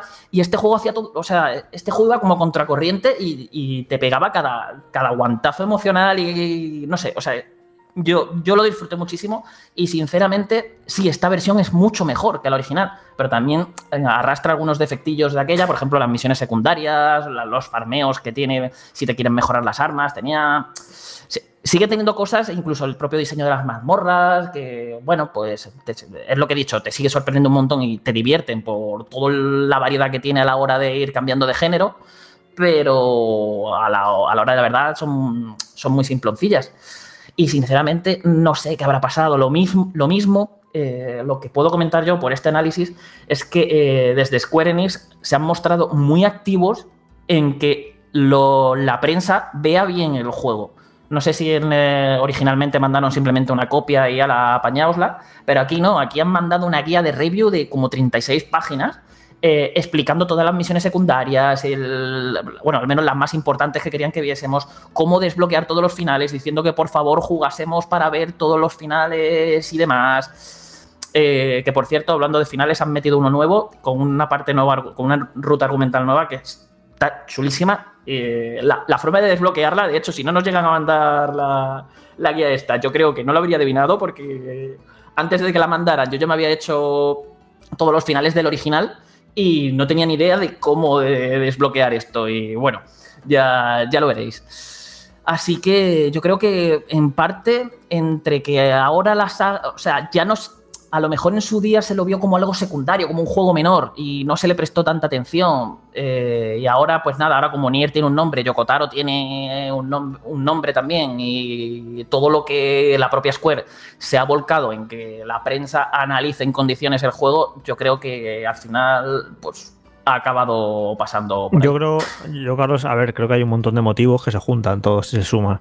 Eh, por ejemplo, para empezar, creo que 10 años después, ahora mismo, se hace mejor crítica de videojuegos que hace 10 años. Antes hacía mucho análisis, se analizaba los juegos en plan la suma de sus partes, ¿no? Gráficos, pues son malos, porque rendía mal el juego. Jugabilidad, pues el combate era malo. Ibas como sumando cosas malas y lo bueno que tenía, que era la narrativa y esas ideas, esas cosas originales que, que, tiene, pues yo creo que eh, no se imponían al resto de cosas malas que tenía este juego y que, eran un hecho. Lo mismo, el mismo caso, otra vez repito, de Deadly Premonition. Entonces era muy análisis de si iba sumando partes y tal. Estoy seguro que muchísima gente en su día, esto ya eh, no, no se lo pasó varias veces porque no sabías que tenías que hacer eso para ver toda la historia, etcétera, etcétera, ¿no? Entonces se le cogió como, bueno, pues un juego de acción y rol más y seguro que por parte de mucha gente se analizó bastante mal. Yo he visto el análisis en Vandal pues, por si acaso y bueno, le un 8, no está mal. Y en cambio es eso. Y ahora, claro, ¿qué pasa? Que creo que se analiza mejor. Creo que, claro, que este ni réplica lo ha analizado gente que ya jugó el original en muchos casos y ya le gustaba, que, ha jugado, que ya jugó a Nier Automata y ya sabe a lo que venía y sabe lo que se tiene que esperar y sabe el tiempo que le tiene que dedicar y sabe que eso tiene que pasar varias veces. Al final se juntan un montón de, de factores porque claro, ahora es muy fácil crear la teoría de, claro, ahora le puntúan bien, porque claro, como ahora Nier es una saga de nombre, pues ahora sí le dan buena nota. En su día se lo cargaron. Claro, es que las circunstancias en las que se analizó ese juego en su día y en las que se analiza ahora eh, no ha tenido que ver en ningún sentido, seguro. Las personas que lo han cogido el juego, entonces, bueno, que es muy fácil ahora cargar como en plan, ah, en su día no supieron ver la joya que era. Pues es cierto, hay gente que, mucha gente que no lo supo ver y otra que, que sí lo supo ver. Yo, de hecho, yo he hablado con una persona, no voy a decir quién, que lo analizó en su día y que le puso muy mala nota y me ha dicho que le sigue pareciendo un juego regulero. o sea, que las virtudes que, que, tú y yo le vemos, Carlos, en términos de la narrativa y esas ideas, eh, a él no le compensa todo lo pocho que tiene, ¿no? Que o eso de tener que pasárselo varias veces a mí me hace gracia y hay gente que no le gusta. O sea, que aún así es un juego que sí se le puede, si quieres le busca las cosquillas, pero a mí me gusta más una crítica desde el punto de vista de sí, tiene esto, esto, esto, esto, que de hecho mola porque a veces no somos ya nosotros los críticos los que hacemos análisis eh, por la suma de sus partes, sino es la gente que cuando no haces eso no lo entienden. Cuando eh, escribes un análisis de un juego y le pones muy buena nota y mencionas muchos fallos, a la gente le cortocircuita la cabeza porque dice, ¿cómo le podéis dar tanta nota a este juego si habéis mencionado un montón de fallos? Y, me sorprende que todavía la gente no lo entienda. Es en plan, ¿no? Porque un juego, juego puede tener 8.000 millones de fallos, todos los que tú quieras. Pero si luego lo, bueno que tiene es buenísimo, es inolvidable, es eh, revolucionario, original y memorable, que es lo que yo, por ejemplo, valoro muchísimo en un videojuego, me da igual que tenga 50.000 fallos, que me quedo con, con, lo bueno y con lo diferente que tiene, que es el caso de Nier. Entonces me hace gracia que, ya, que, eso que mucha gente le, no, no, no concibe, ¿no? Que, que, sigue entendiendo que el análisis de videojuego, que es un error que se llama análisis de videojuego, se debería llamar crítica de videojuego, no conciben eso, que, que, no es un sumar partes y restar y le sumo esto bueno y le resto esto malo y le bajo un punto y le bajo. No, no, es que un juego al final el pozo que te deja y lo, y lo, que, lo que te vas a recordar de él es más importante que cualquier fallo, cualquier aspereza. Y este es un juego que en su día, pues yo entiendo que era muy áspero. Pero bueno, hay gente que sí supo ver todo lo bueno que tenía y al final se impuso lo bueno. Al final quedó como un juego de culto y, al final, mira, eh, pudo hacer una secuela. No sé ni cómo pudo hacer una secuela yo contar de este juego, pero pudo hacerla y pum, y con ese dieron en el clavo. Que eso también me lo han dicho, Carlos, que realmente ni el autómata. Eh, hacía lo mismo que el primero, lo que pasa que más pulido, ¿no? Por así decirlo. Eh, Nier Automata es mucho mejor juego en lo que es la parte de juego, ¿vale? en todo lo que eh, se refiere a la palabra juego así en mayúsculas, todo, todo lo relacionado con ello, a mí me parece mucho mejor juego, pero en todo, en, el tipo de situaciones que te pone, sistema de combate, eh, desarrollo, eh, cómo están planteadas las siguientes vueltas, porque por ejemplo, aquí en este, sobre todo la segunda vuelta es importantísima, pero realmente a lo, que tú estás jugando, aunque te, aunque te transmita cosas nuevas y veas cosas nuevas, eh, realmente estás jugando lo mismo, estás jugando las mismas partes. Que para que nadie se asuste, eh, la segunda, tercera y cuarta vuelta eh, es menos de la mitad del juego. O sea, no empezáis el juego desde el principio. Esto para que lo tengáis claro que Yo no vais a tener que repetir automata sí que, sí que lo entiendo. Todo juego.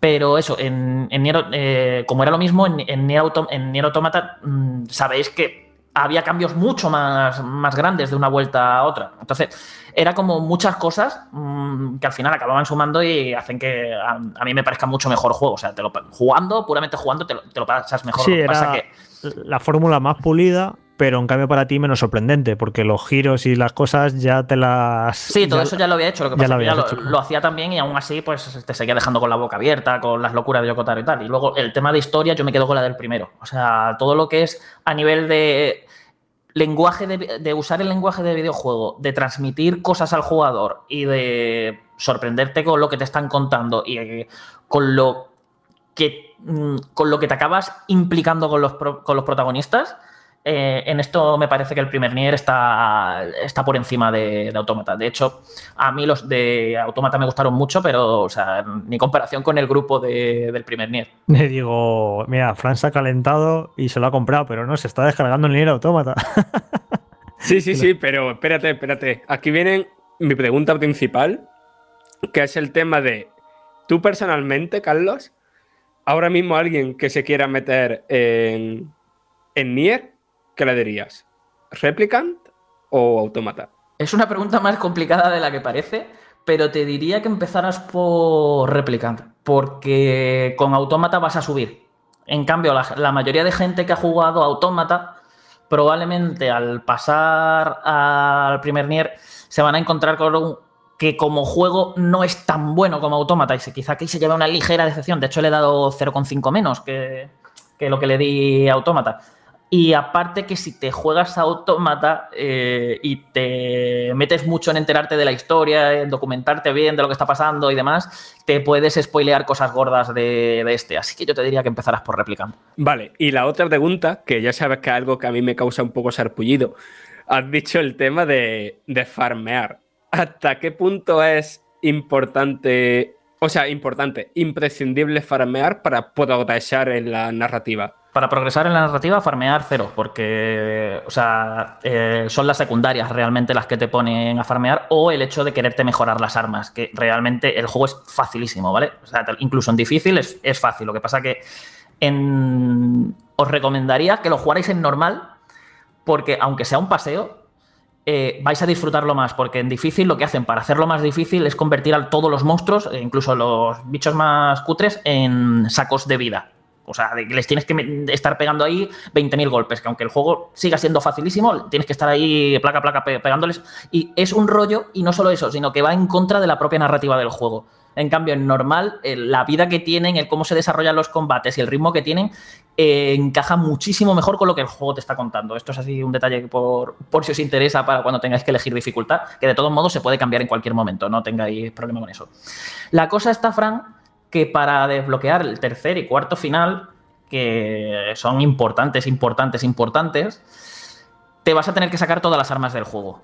No es una tarea difícil, pero te las vas a tener que sacar todas. y hay alguna que otra secundaria por ahí para sacarte ciertas armas que te pueden que quizá te llevan un farmeillo de media hora o así. Yo tuve una misión concreta que para sacarme un arma me tuve que farmear tres aceites y me tiré matando los mismos bichos pues 45 minutos de reloj. O sea, fue un poco amargante, pero, pero lo, mismo tuve mala suerte.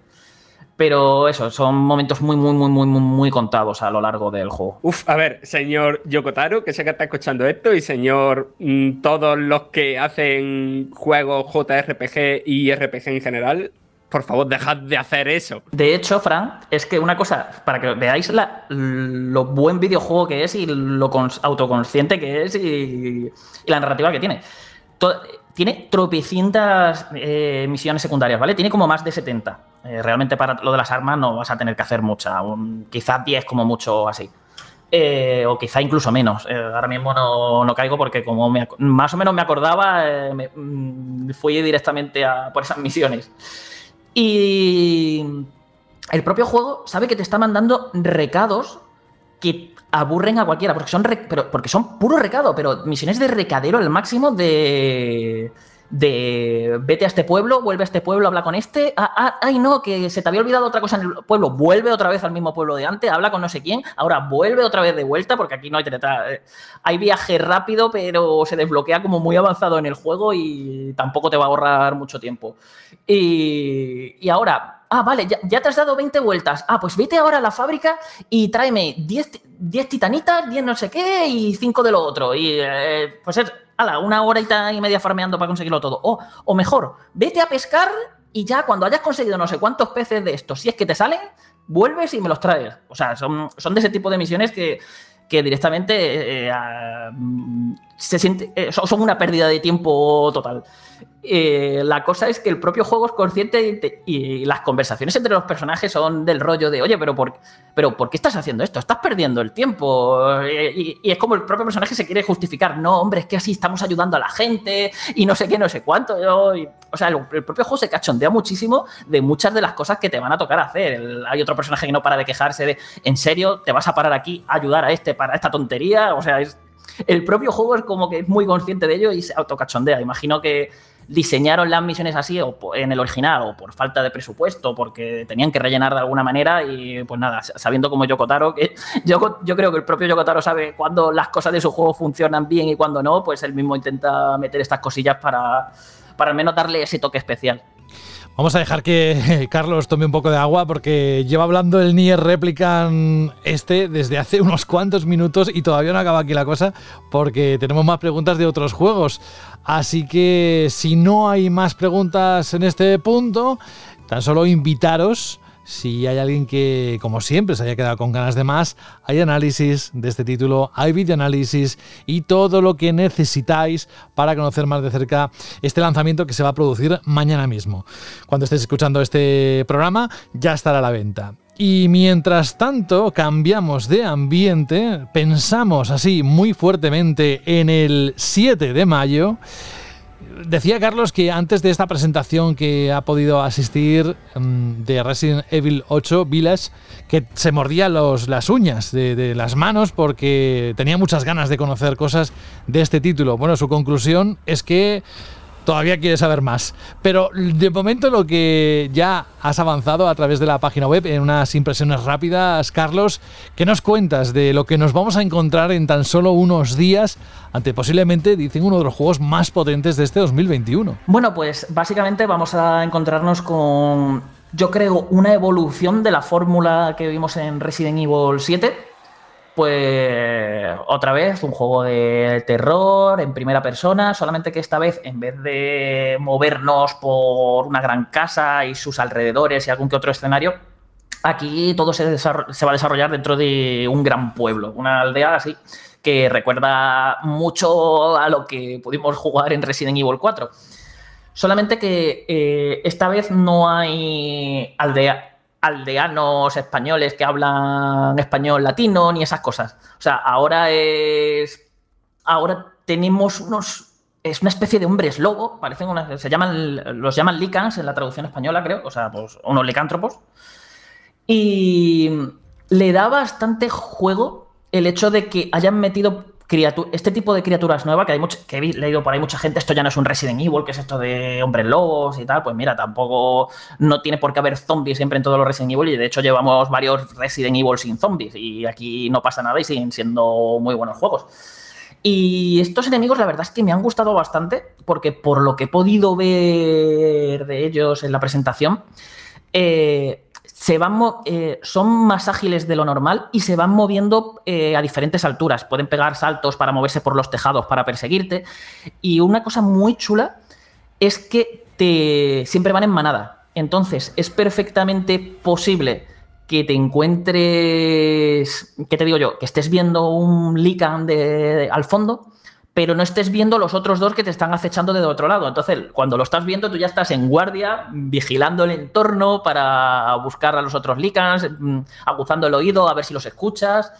Y son ese tipo de situaciones que prometen bastante. De hecho, el eh, al moverte por el pueblo, pues, tienes otras mecánicas también heredadas de Resident Evil 4, como el poder usar muebles para bloquear entradas y hacerte, y hacerte fuertes dentro de una misma casa para dificultar la entrada de los enemigos y, poder atacar, atacarles de uno en uno. Tiene ese tipo de cosillas que parecen bastante tensas.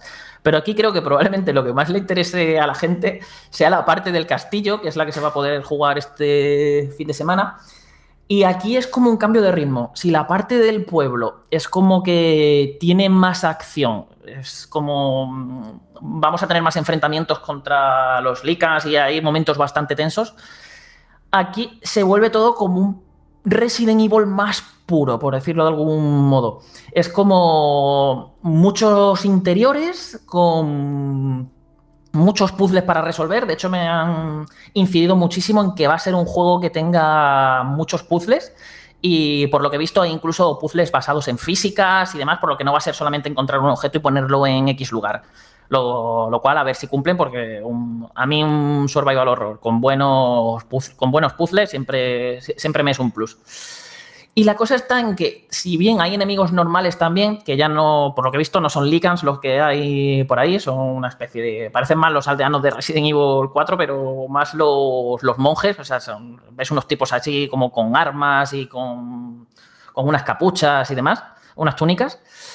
Y la gracia de esta parte está en que vas a estar siendo perseguido todo el rato, bueno, todo el rato tampoco sé, pero gran parte de toda esta parte vas a estar siendo perseguido por Lady Dimitrescu, que es la famosa vampiresa esta altísima que ha enamorado a todo el mundo antes de salir el juego, y sus tres hijas.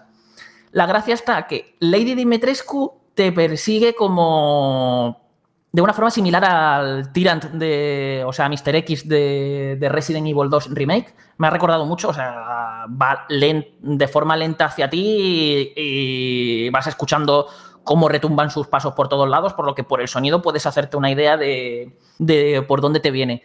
Mientras que las hijas se transforman como en enjambres de moscas, entonces cuando tú ves moscas por donde estás tirando, sabes que por allí está una de las hijas cerca.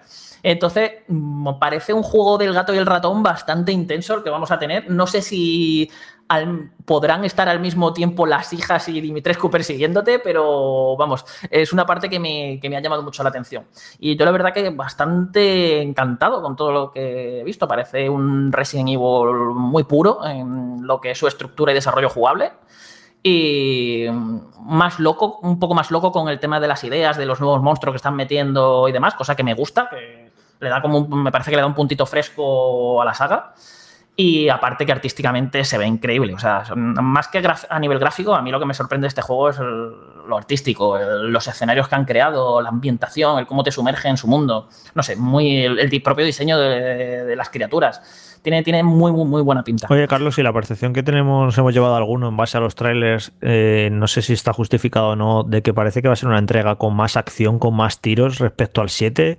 ¿Tú, después de esta presentación, está justificada esta sensación o crees que no hay motivos para creer esto? Yo creo que va, que va a estar equilibrando porque la parte del pueblo sí que parece que va a tener más acción, pero tampoco me ha dado a mí la sensación de que vaya a llegar a los, al nivel del 4. O sea, es algo como que está a caballo entre lo que vimos en el 7 y en el 4, la parte del pueblo. Además, las balas no me han parecido que, que sobren y hay que usar más o menos con cabeza el entorno para intentar quitarte a varios enemigos usando las menores balas posibles.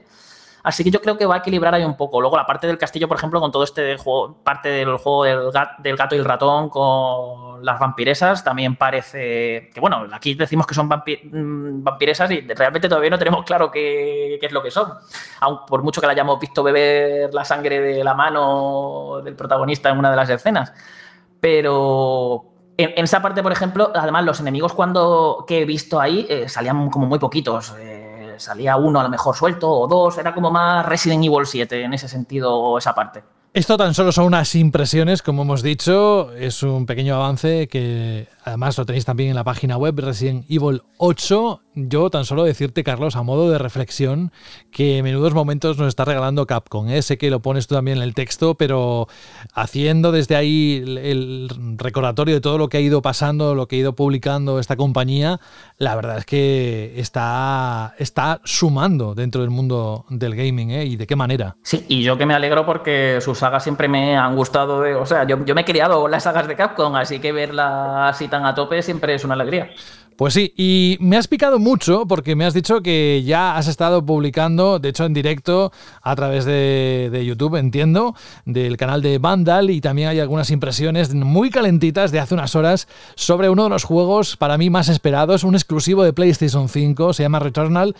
Básicamente me llamó la atención y lo quiero compartir contigo, eh, Carlos, por la compañía, que el estudio que lo está desarrollando, porque yo soy un gran fan, pero muy grande de Resogun, y tenía muchas ganas de saber cuál era el próximo paso así en, a lo grande de House Market. ¿Qué nos puedes contar así brevemente de, de este título?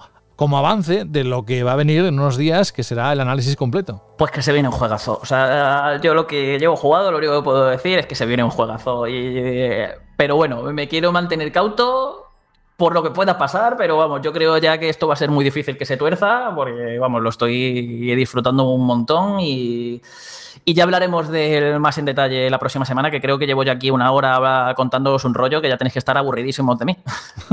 bueno, tan solo dime, ¿a qué juego le compararías? Para aquellos que incluso ni se hacen una idea por los vídeos de qué tipo de juego va a ser. Es una, es una mezcla muy, muy propia. O sea, tiene de todo. Tiene de roguelite, de, tiene de Metroid, tiene de, de, mucho, de los propios juegos de Housemark y su tipo de acción arcade Ballet Hell. Eh, tiene, tiene muchas, muchas, muchas cosas. Os recomiendo que si tenéis interés, miréis tanto la página como el directo que hemos hecho, como el gameplay que hemos publicado, porque ahí lo explico bastante más detallado y os os puedo resolver esas dudas mejor que por aquí. Genial.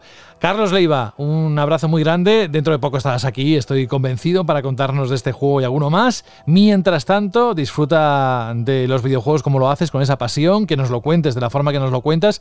Y te esperamos aquí en Banda Radio, ¿vale? Venga, nos vemos la semana que viene. Hasta luego. Chao.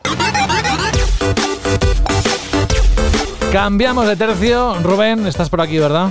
Por supuesto, aquí estoy, escuchando a Carlos todo lo que ha dicho, que me flipa. Él dice que lleva una hora y que es un tostón, pero a mí me encanta cómo explica Carlos y cómo nos dice y, las ganas que da de juegos que yo no le haría ni nada de caso, las ganas que da de decir, bueno, pues a lo mejor tengo que darle una oportunidad a este título porque porque la verdad es que lo vende bien el cabrón. bueno, pues mira, en este momento, ya que hemos hablado de Nier, estamos hablando de Resident Evil, vamos a contar qué ofertas tiene nuestro patrocinador, tu tienda de videojuegos.com, que además son lanzamientos algunos desde este mismo viernes, vamos, que, eh, que están ya aquí. ¿Qué tenemos? Pues sí, pues sí, y encima uno que acabamos de hablar, ¿no? Por ejemplo, lanzamientos de esta misma semana, ¿no? Pues podéis comprarlos ya en tu tienda de videojuegos.com al mejor precio. Podéis eh, comprar ese Nier Replicant por 53.99, Judgment por 36.99 o Taxi Chaos para Nintendo Switch por 28.99. Y si os interesa el Resident Evil Village, el 8, por lo que ha contado Carlos, pues rápidamente lo podéis reservar por un precio de 62,99 euros. Pero es que además vuelven, Rubén, a tener disponible algo que mucha gente está buscando. Pues sí, eh, se agotó nada más salir y bueno, han, podido conseguir algunas unidades más de ese Pro Controller eh, edición Monster Hunter Rise para Nintendo Switch por solo 74,99, con lo que si te quedaste sin él en el momento del lanzamiento del juego, que se agotó muy rápido, ahora tienes otra oportunidad para hacerte con este mando edición limitada de este juego de Capcom, eh, otro más de los muchos que estamos viendo y que vamos a ver de este juego que está vendiendo muy bien en España. Y si hay algún interesado o interesada en los exclusivos de Sony, ¿qué tendrías que contarles? Bueno, pues que dentro de las rebajas de primavera de, Sony, pues podéis encontrar mm, de la serie o de la, de la, colección PlayStation Hits como God of War, Horizon Zero Dawn, Uncharted 4, entre otros, eh, que hay muchos más, solo por 9,99 euros, con lo cual a un precio que si alguno de estos títulos te quedaste sin él, eh, son de los indispensables, eh, pues por menos de 10 euros puedes tener nuestros juegazos en tu colección de juegos físicos en tu casa. Y si queréis un gran juego de la factoría Sony, el Ghost of Tsushima, por 38,99 euros y otros más que hay en el apartado de ofertas dentro de la página web, una web renovadísima. Y ellos tienen mucho que contar a lo largo de la semana, así que seguidles a través de las redes sociales, en Instagram o en Twitter, con la cuenta arroba TTD Videojuegos. Ahora nos vamos al momento, uno de los momentos álgidos de cada edición de Banda Radio. Y no es ni más ni menos que la cacería 4.0 que en las últimas horas, como se nota que lo dejamos todo para el último, ¿eh? pero ha empezado a llegar mensajes, correos, como si no hubiera un mañana. Cuéntanos exactamente, hoy creo que va a ser el penúltimo reto el que vas a lanzar, si no han cambiado las cosas, es lo último que hablé contigo, yo confío que sí. Y vamos a desvelar el número 8 o 9. 9. Pues vamos a hacer un resumen un poco de cómo van a quedar estas próximas semanas de la cacería. Hoy desvelamos el reto número 9 y lanzamos el número 11 la semana que viene desvelaremos el reto número 10. Dejaremos hasta la semana del 14 de mayo el, reto número 11, el que lanzamos hoy. Y el 14 de mayo lanzaremos el último reto de la cacería, ese reto número 12 de la cacería Banda Radio 4.0, que es el que cerrará esta edición y que terminará de sumar o restar puntos a todos los hunters que han estado participando, que han sido muchos, para ver quién es el ganador o los tres ganadores de este año de la cacería Banda al Radio. Bueno, ganadores, los que más puntos tengan, porque ganadores sois todos, tal y como lo habéis currado y lo que nos lo estáis haciendo pasar bien, sobre todo con ese reto número 10 de la canción, que de verdad es maravilloso. Que tiemble Bisbal, Bustamante y compañía, porque aquí en España tenemos cracks del cante. Eh, bueno, tampoco es así, pero. pero del canto, espera, espera, espera. Es que hay un matiz. ¿Del canto o del cante?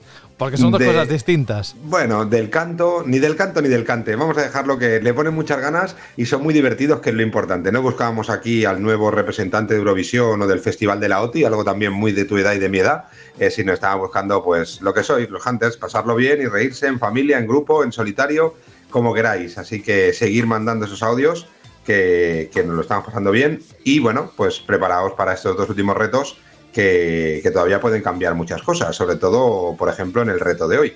Antes de ese reto vamos a tener que desvelar el número 8, así que dale alegría, vidilla la culebrilla. Bueno, desvelo el 9, que el 8 lo desvelamos la semana pasada. no sé, no sé qué te da hoy por el 8. No sé, por el 8, por el 8, por el 8. por la rima, pues por, la rima y porque estás hablando tú. Y entonces son dos cosas que van de la mano. Pero va, en el 9. Bueno, pues desvelamos el reto número 9 que decía así. El reto número 9 de la cacería de banda al radio 4.0 dice así: Hoy buscamos un nombre y un apellido, pero no uno real. Protagonista trastornado que en el juego de 2011 apareció con un atuendo que no pasaría de la gala 1 de Maestros de la Costura. Juego de unos años después de su anterior entrega, con un creador con apellido inicialmente muy navideño. Protagonista perseguido esta vez por los malos y sin saber también, sin saber por qué, también por los que creía que eran los buenos. Si sabes quién soy, tres puntos sumarás pero si no eres capaz de contestar correctamente porque te has quedado arrendrado, 6 perderás. Y aquí ha habido un poco de todo. Gente que ha podido acertar, bueno, como siempre, pero no sé, me da la sensación de que igual no ha sido de los más acertados, ¿no? Este. No, ha habido de todo, ¿eh? sí que ha habido un par de respuestas eh, generales, una de ellas la correcta y una no tan correcta, así que es verdad que, eh, como siempre, siempre que mandan, muchos gente mandan la respuesta, pues justifican esas respuestas con, con sus pensamientos, algunas muy cogidas con pinzas, también es verdad, pero sí que en este reto ha habido gente que no ha sabido encontrar bien bien o no ha encontrado las tres o cuatro pistas así un poco más escondidas que, quedaba en el que quedaba en el, eh, en el reto, ¿no? Me ha gustado ver a los Hunters, sobre todo intentando buscar ese apellido inicialmente muy navideño, que era algo mucho más sencillo de lo que la gente se ha buscado, con traducciones, con eh, personajes, con muchas historias pero que no era la parte más importante del reto, ¿no? Habían muchas otras cosas que dejaban claro cuál era, cuál era la contestación correcta para este reto, para sumar esos tres puntos, o sobre todo aquí lo importante era no perder esos seis puntos, que incluso nos preguntaban, oye, ¿y si no contestamos, también damos como fallado? Sí, es acertado, es decir, la respuesta correcta, y no acertado es dar una respuesta errónea o no decir nada. Eso también para nosotros es que no sabía la respuesta, con lo que también, con lo que también restaba. Pues venga, va, desvélanos, que me parece que además es uno de los juegos que más me han gustado de toda mi historia de jugón. Pues eh, siguiendo un poquito las pistas, nombre y apellido pero no real, es que era un personaje, un personaje en este caso de un videojuego, no era una persona ni un desarrollador, ni un creador, ni nada de eso, sino un personaje eh, real. Protagonista trastornado que en el juego de 2011 apareció con un atuendo que no pasaría de la gana uno de Maestros de la Costura, es porque en ese juego del 2011 eh, aparece en su primera imagen, aparece con una camisa de fuerza eh, y bastante, bastante fea, ¿no? Es decir, que no es que fuera un atuendo lo más chic y lo más cool, aunque últimamente como está la moda ya no sabría qué decirte.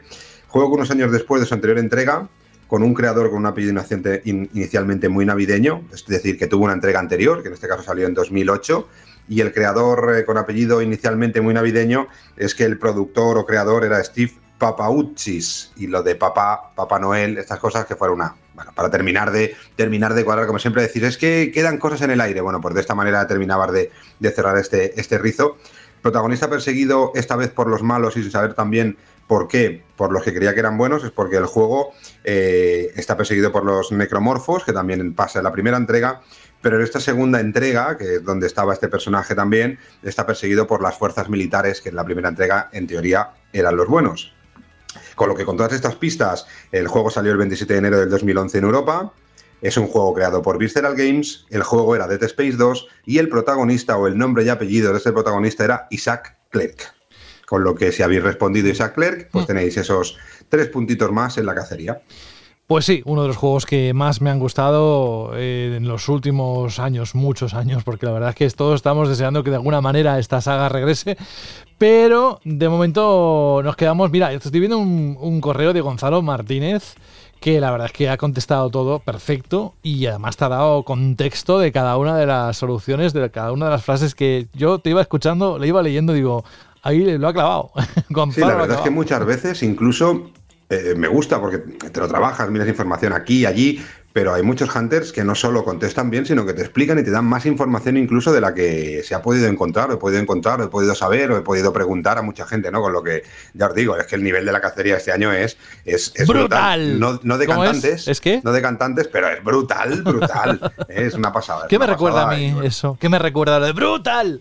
¿El bueno, qué? ¿Qué qué? ¿Qué dices? ¿Que está, muy, está muy mal? Sí, sí, sí. ¿Estás sí, diciendo, sí, loco? sí, sí. Yo, bueno, eso tú lo gritabas a pleno pulmón, me acuerdo que en otro programa de radio hace años. Mi Germán, tío, mi Germán es, es, uno de mis referentes. La gente flipará. Carmen de Mairena, Germán, eh, Leticia Sabater, se van a pensar que soy un perturbado bueno, sí, es verdad. es verdad, ¿para, qué engañarles?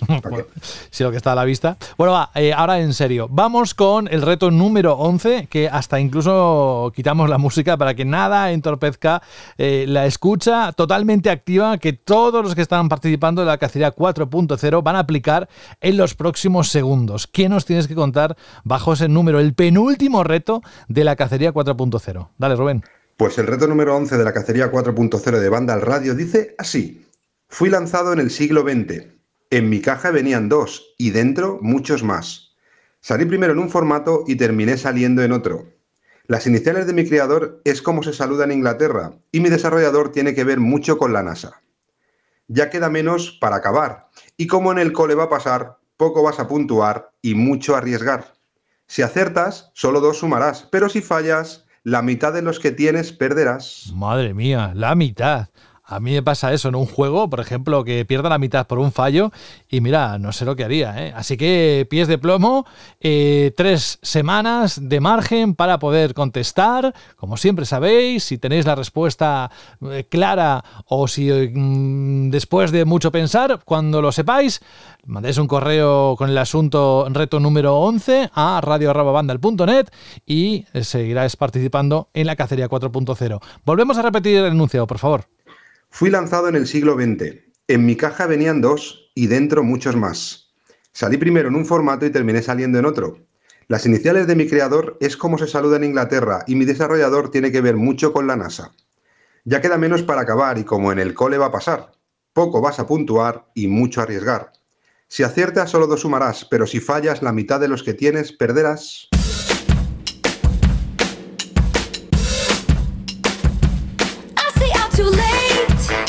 ¿Cómo bailas esta canción, eh? ¿Cómo están? Algunos están bailando. No, no, tú, Alberto, digo, digo Rubén.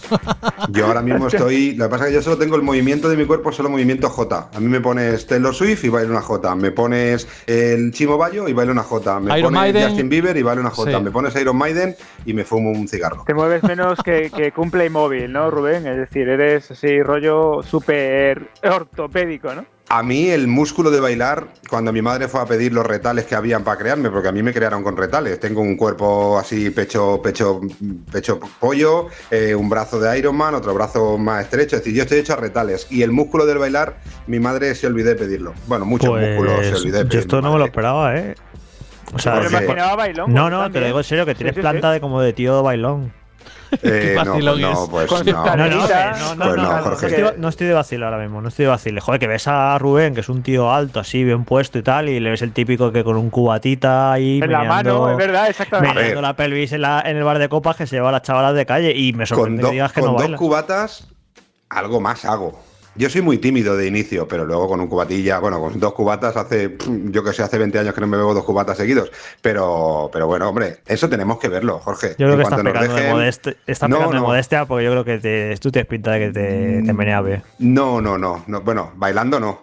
Va, da igual, Jorge, dejémoslo. Es que se lo pone muy fácil. Es que dice que está relacionado. Si baila bien, lo otro también. Eso dicen. ¿no? Bueno, oye, que lo que no se me ha olvidado es eh, decir que ya el artículo de ventas de las consolas del primer trimestre de 2021 está publicado. Lo podéis ver en Vandal eh, ya ahí y todos los detalles. Hoy no, no, vamos a dedicar un espacio a esto, pero además es largo. Yo creo que si os interesa el tema, tenéis detalles que vais a poder leer solo ahí y, y no a través de aquí, que sería un resumen muy rápido.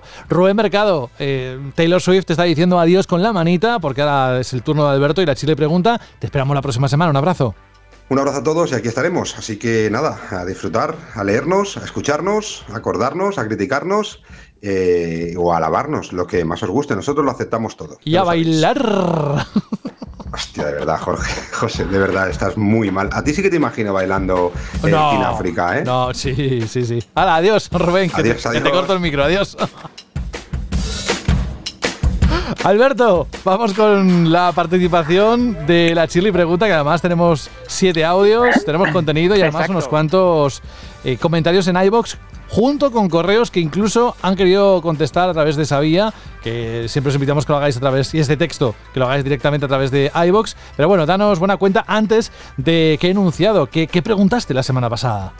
Pues la semana pasada y encima hemos tenido una segunda parte en esta. Eh, os preguntaba sobre si comprabais consolas y juegos antiguos, si seguíais coleccionando máquinas del pasado. Y la verdad es que hemos recibido audios, como bien has comentado Jorge, eh, José, ah, eh, también hemos recibido texto e incluso fotos de las colecciones de los oyentes donde tienen todas sus consolas antiguas que son realmente alucinantes. Voy a comenzar por ellas muy rápidamente. El Iván nos mandaba una foto de su caja de la PlayStation original, con las cajas de, las, de los juegos de Pokémon también muy bien conservadas.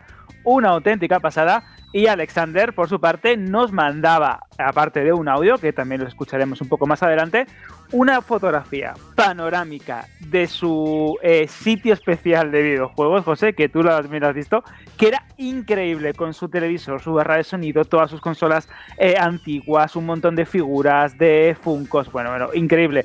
Una delicia que ojalá algún día, como nos comentaba completase esa colección y ya terminase la reforma porque tiene una pinta increíble. ¿eh? Sí, sí. Yo lo único que le preguntaría es después, eh, es que parezco Sara, ¿cómo, cómo, ¿cómo le quitas el polvo a todo eso? Porque la verdad es que hay tanta cosa ahí que te puedes tirar un buen rato. Pero bueno, el disfrute de verlo todo junto, yo te entiendo, eso no te lo quita nadie. Exacto, y él puede decir, voy a echarme una partida a la GameCube, voy a echarme una partida a la PlayStation, y, y la tienes ahí, la conectas, la enchufas y directamente te pones a jugar a los juegos del pasado. Y en esta línea tenemos a Fran VH que en iBox nos contaba lo siguiente. Buenas bandas, yo tengo una vitrina en el estudio con todas las consolas que han marcado mi vida videojuegil, desde la NES hasta las más recientes de la actualidad. La idea no es que solo sea tenerlas, sino ir jugando con ellas de vez en cuando. Qué maravilla fue pasarme el Donkey Kong Country 2 en una NES a 25 años después. Mi intención es ir comprando muy poco a poco todas las consolas de la historia y algún que otro juego emblema de cada una de ellas. Aprovecho los eventos de videojuegos como el Barcelona Games World para hacerme con algo, además de hacer alguna visita de vez en cuando al mercado de San Antonio en Barcelona los domingos. Menudos tesoros te puedes encontrar ahí. ¿Cómo te gustaría a ti eso, Alberto? Ya, es que te, lo iba a decir justo, tenía apuntado como comentario, digo, José, me tienes que llevar porque tiene que haber cómics, eh, figuras, eh, de todo. Tiene que ser una auténtica pasada. Cuando pase la pandemia yo te, yo te invito.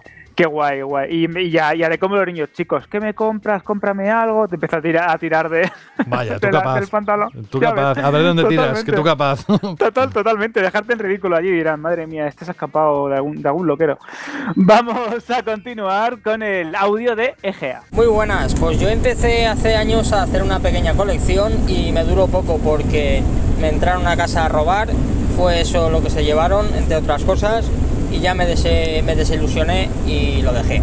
Así que, y tengo que decir, José, que aparte de ser camionero y de vivir en el camión y pasar aquí prácticamente en mi vida, tengo que decir que llego a casa y juego a Eurotrack Simulator 2 y me compré una torre PC de gama medio alta solo para jugar al maldito juego. Así que ahí lo dejo. Toma ya, ¿eh? Toma ya. O sea, ya le quedan ganas para ir a lo virtual y seguir conduciendo. aquí tienes un fan, Gea. Bueno, es que es genial, ya es que nada más que nos falta que nos diga, dice, bueno, pues es que yo en, mi tiempo libre también construyo maquetas de camiones, o digo, bueno, bueno, bueno o me veo Los, programas de, de Max sobre camioneros. Bueno, también es verdad que hay mucha gente que su trabajo se convierte en una afición y viceversa y se van retroalimentando y al final acabas en un ciclo, una pescadilla que se muerde la cola. Grande, grande Gea. Vamos con más. La verdad es que sí, que le tenemos mucho cariño. Vamos a continuar con David Bernat, que dice, muy buen programa, todo un placer volver a escuchar la voz de Sara, que se le echaba de menos. Y José, temazo de cierre. Dale las gracias al oyente de mi parte que lo pidió porque es uno de mis temas favoritos de Dead Stranding. Ahora mismo lo estoy escuchando y me está recordando a los paseos por ese mundo, refugiándome en las estaciones meteorológicas o cruzando los puentes que otros usuarios habían construido. Es increíble el poder que tiene la música para transportarte a lugares y momentos muy vívidos. Un abrazo a todos. Sí, eh, y no solo contento con eso, Bernie, mm, me pone un mensaje en Twitter que dice: Estoy terminando de escuchar el último banda al radio y ahora tengo que ponerme la banda sonora del Death Stranding en Spotify porque no puedo quedarme solo con Asylum for the Feelings. Toma ya. Pues mira, eh, la sección buscaba precisamente eso, el activar los feelings y quién sabe, escuchar otros temas del recuerdo o seguir con la misma banda sonora. Es vuestra elección. Exacto, y además no nada más bonito ¿no? que ser inspiradores y que os, os, inspiremos algo, nunca mejor dicho, de cara a que volváis a escuchar una banda sonora, os pongáis ese juego que habíais olvidado, pero os trae muy buenos recuerdos para eso se, ideó esa, esa, nueva sección en el programa. Y vamos a continuar con el comentario de audio de Irra. Hola amigos de banda, Israel de Sevilla, otra vez por aquí, me ha animado a comentaros y os diré que yo he empezado tarde el coleccionismo, empecé ya en Nintendo DS, 3DS. Eh, hay algunas joyitas que he conseguido in extremis, como algunos Castlevania el Fire Emblem Awakening, por ejemplo, y algunos Dragon Quest, ya los he conseguido todos y nada. He empezado tarde, pero nunca es tarde, si, si la dicha es buena. Exacto, nunca es tarde si la dicha es buena, Isra. Más. Claro, y aparte que las colecciones no siempre tienen que ser completistas, porque hay colecciones que pueden ser muy concretas, de un género en particular, de una saga muy específica, de títulos que te marcaron. Muchas veces el mundo del coleccionismo, ya no solo en el mundo del videojuego, sino en casi cualquier ámbito, sueles tender a ser completista y al que tiene más dinero es el que tiene la colección más completa. Bueno, hay colecciones que también tienen personalidad y que son muy seleccionadas y que precisamente por eso son colecciones y son especiales. Vamos a proseguir con Destin Hero, que dice, pregunta complicada. No vaya a llegar la policía de los retro. Personalmente, me gusta comprar hardware y juegos retro, aunque no soy de pagar mucho o hacer modificaciones tipo RGB. Esto va en relación al tema de los televisores concretos que hacen falta. Bueno, ya puedes imaginar que el mundo retro también se las trae.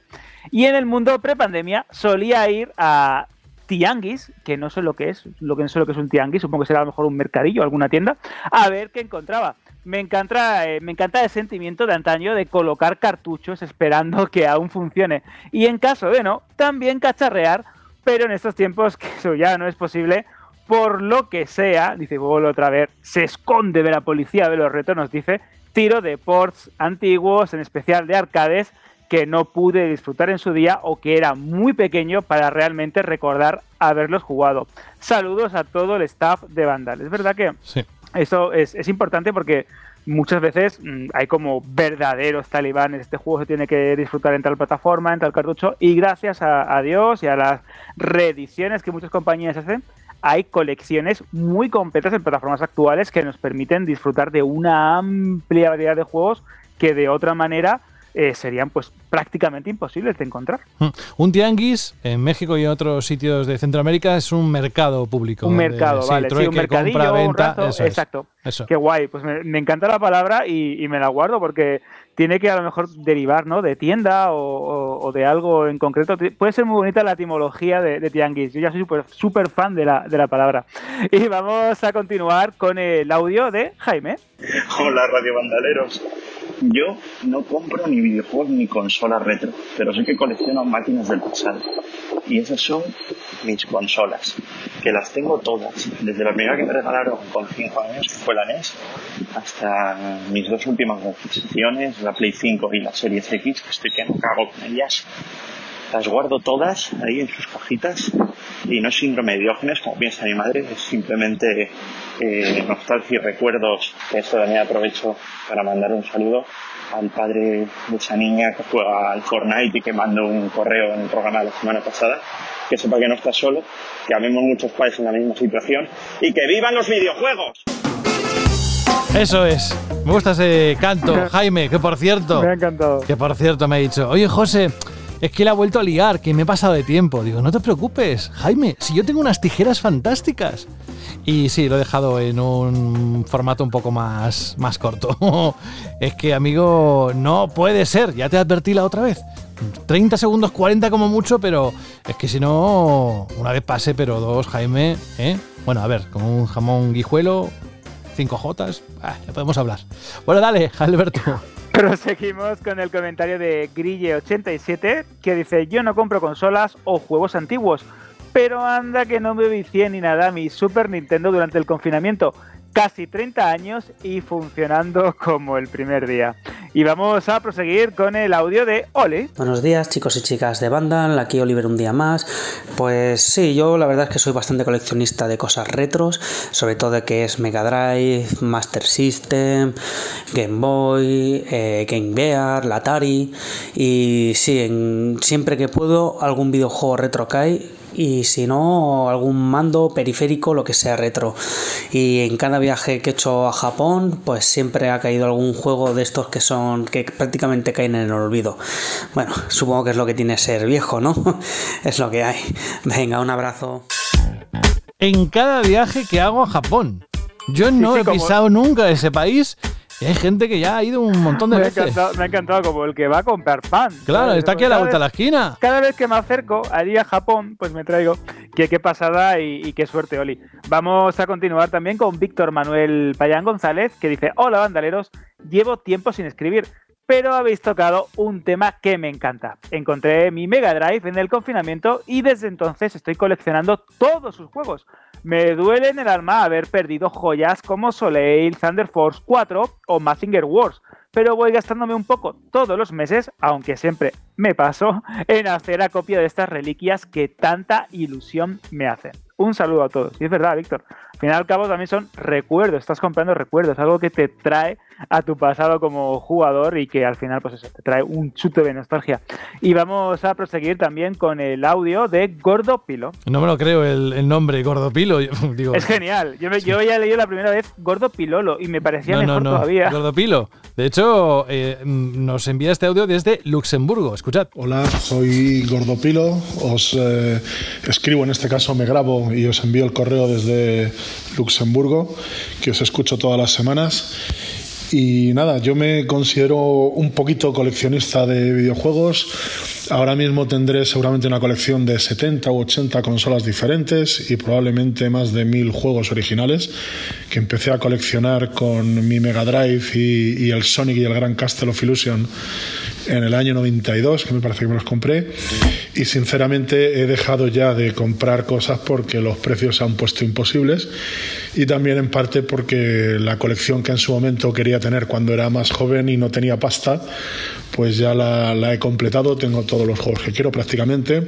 Pero bueno, el verano pasado todavía cayeron juegos como el History of Thor de Mega Drive, el Shining Force 2, el Rolling Thunder 2 y algunas cositas que voy encontrando y que me apetece, pero ya no tengo esa obsesión que tenía antes por comprar y por coleccionar. Algún día cuando me jubile me intentaré poner todo en, alguna habitación eh, con todas las consolas conectadas para poder jugar a lo que me dé la gana sin tener que montar mucho lío. ¿Ha dicho 70 consolas? Es una pasada y miles de juegos. ¿eh? Más de mil juegos. Exacto. ¿Sabes el grito de Moons? O como el emoji ese de las manos y la boca abierta. Así estoy. Así estoy. Estoy sin un vivir. Gordopilo, queremos más información. Y fotos. Y fotos. y fotos, queremos ver la colección. Eh, también tenemos el comentario en iBox de Manuel Martín Bargueño que dice: Hola, Vandalorianos. Bueno, esto ya es genial porque parece como una raza de Tolkien o una raza extraterrestre de Star Wars. Aquí Manu de nuevo para la pregunta de la semana. Justo esta semana he tenido una conversación con conocidos sobre este tema y resulta que casi todos tenemos las consolas viejas guardadas y de vez en cuando le damos un tiento a algo. También tengo que decir que estamos todos en el grupo expectantes por el nuevo juego de las tortugas ninjas para poder volver a jugarlos todos y recordar viejas glorias, debería existir una ley de preservación de la historia del videojuego y que pudiéramos acceder a estos títulos que ya han caducado de manera libre, ya sea por jugarlos o por estudiarlos. Un saludo y nos vemos el viernes. Y ya para finalizar tenemos los comentarios de audio prometidos de Alex e Iván, que han sido los usuarios que nos han compartido sus fotos por correo. Muy buenas, chicos de banda, aquí Alex. La verdad es que habéis tocado un tema muy interesante con esta pregunta y es que sí, colecciono tanto las que fueron mis consolas y juegos antiguos y siempre que veo una buena oportunidad de hacerme con uno nuevo no la desaprovecho.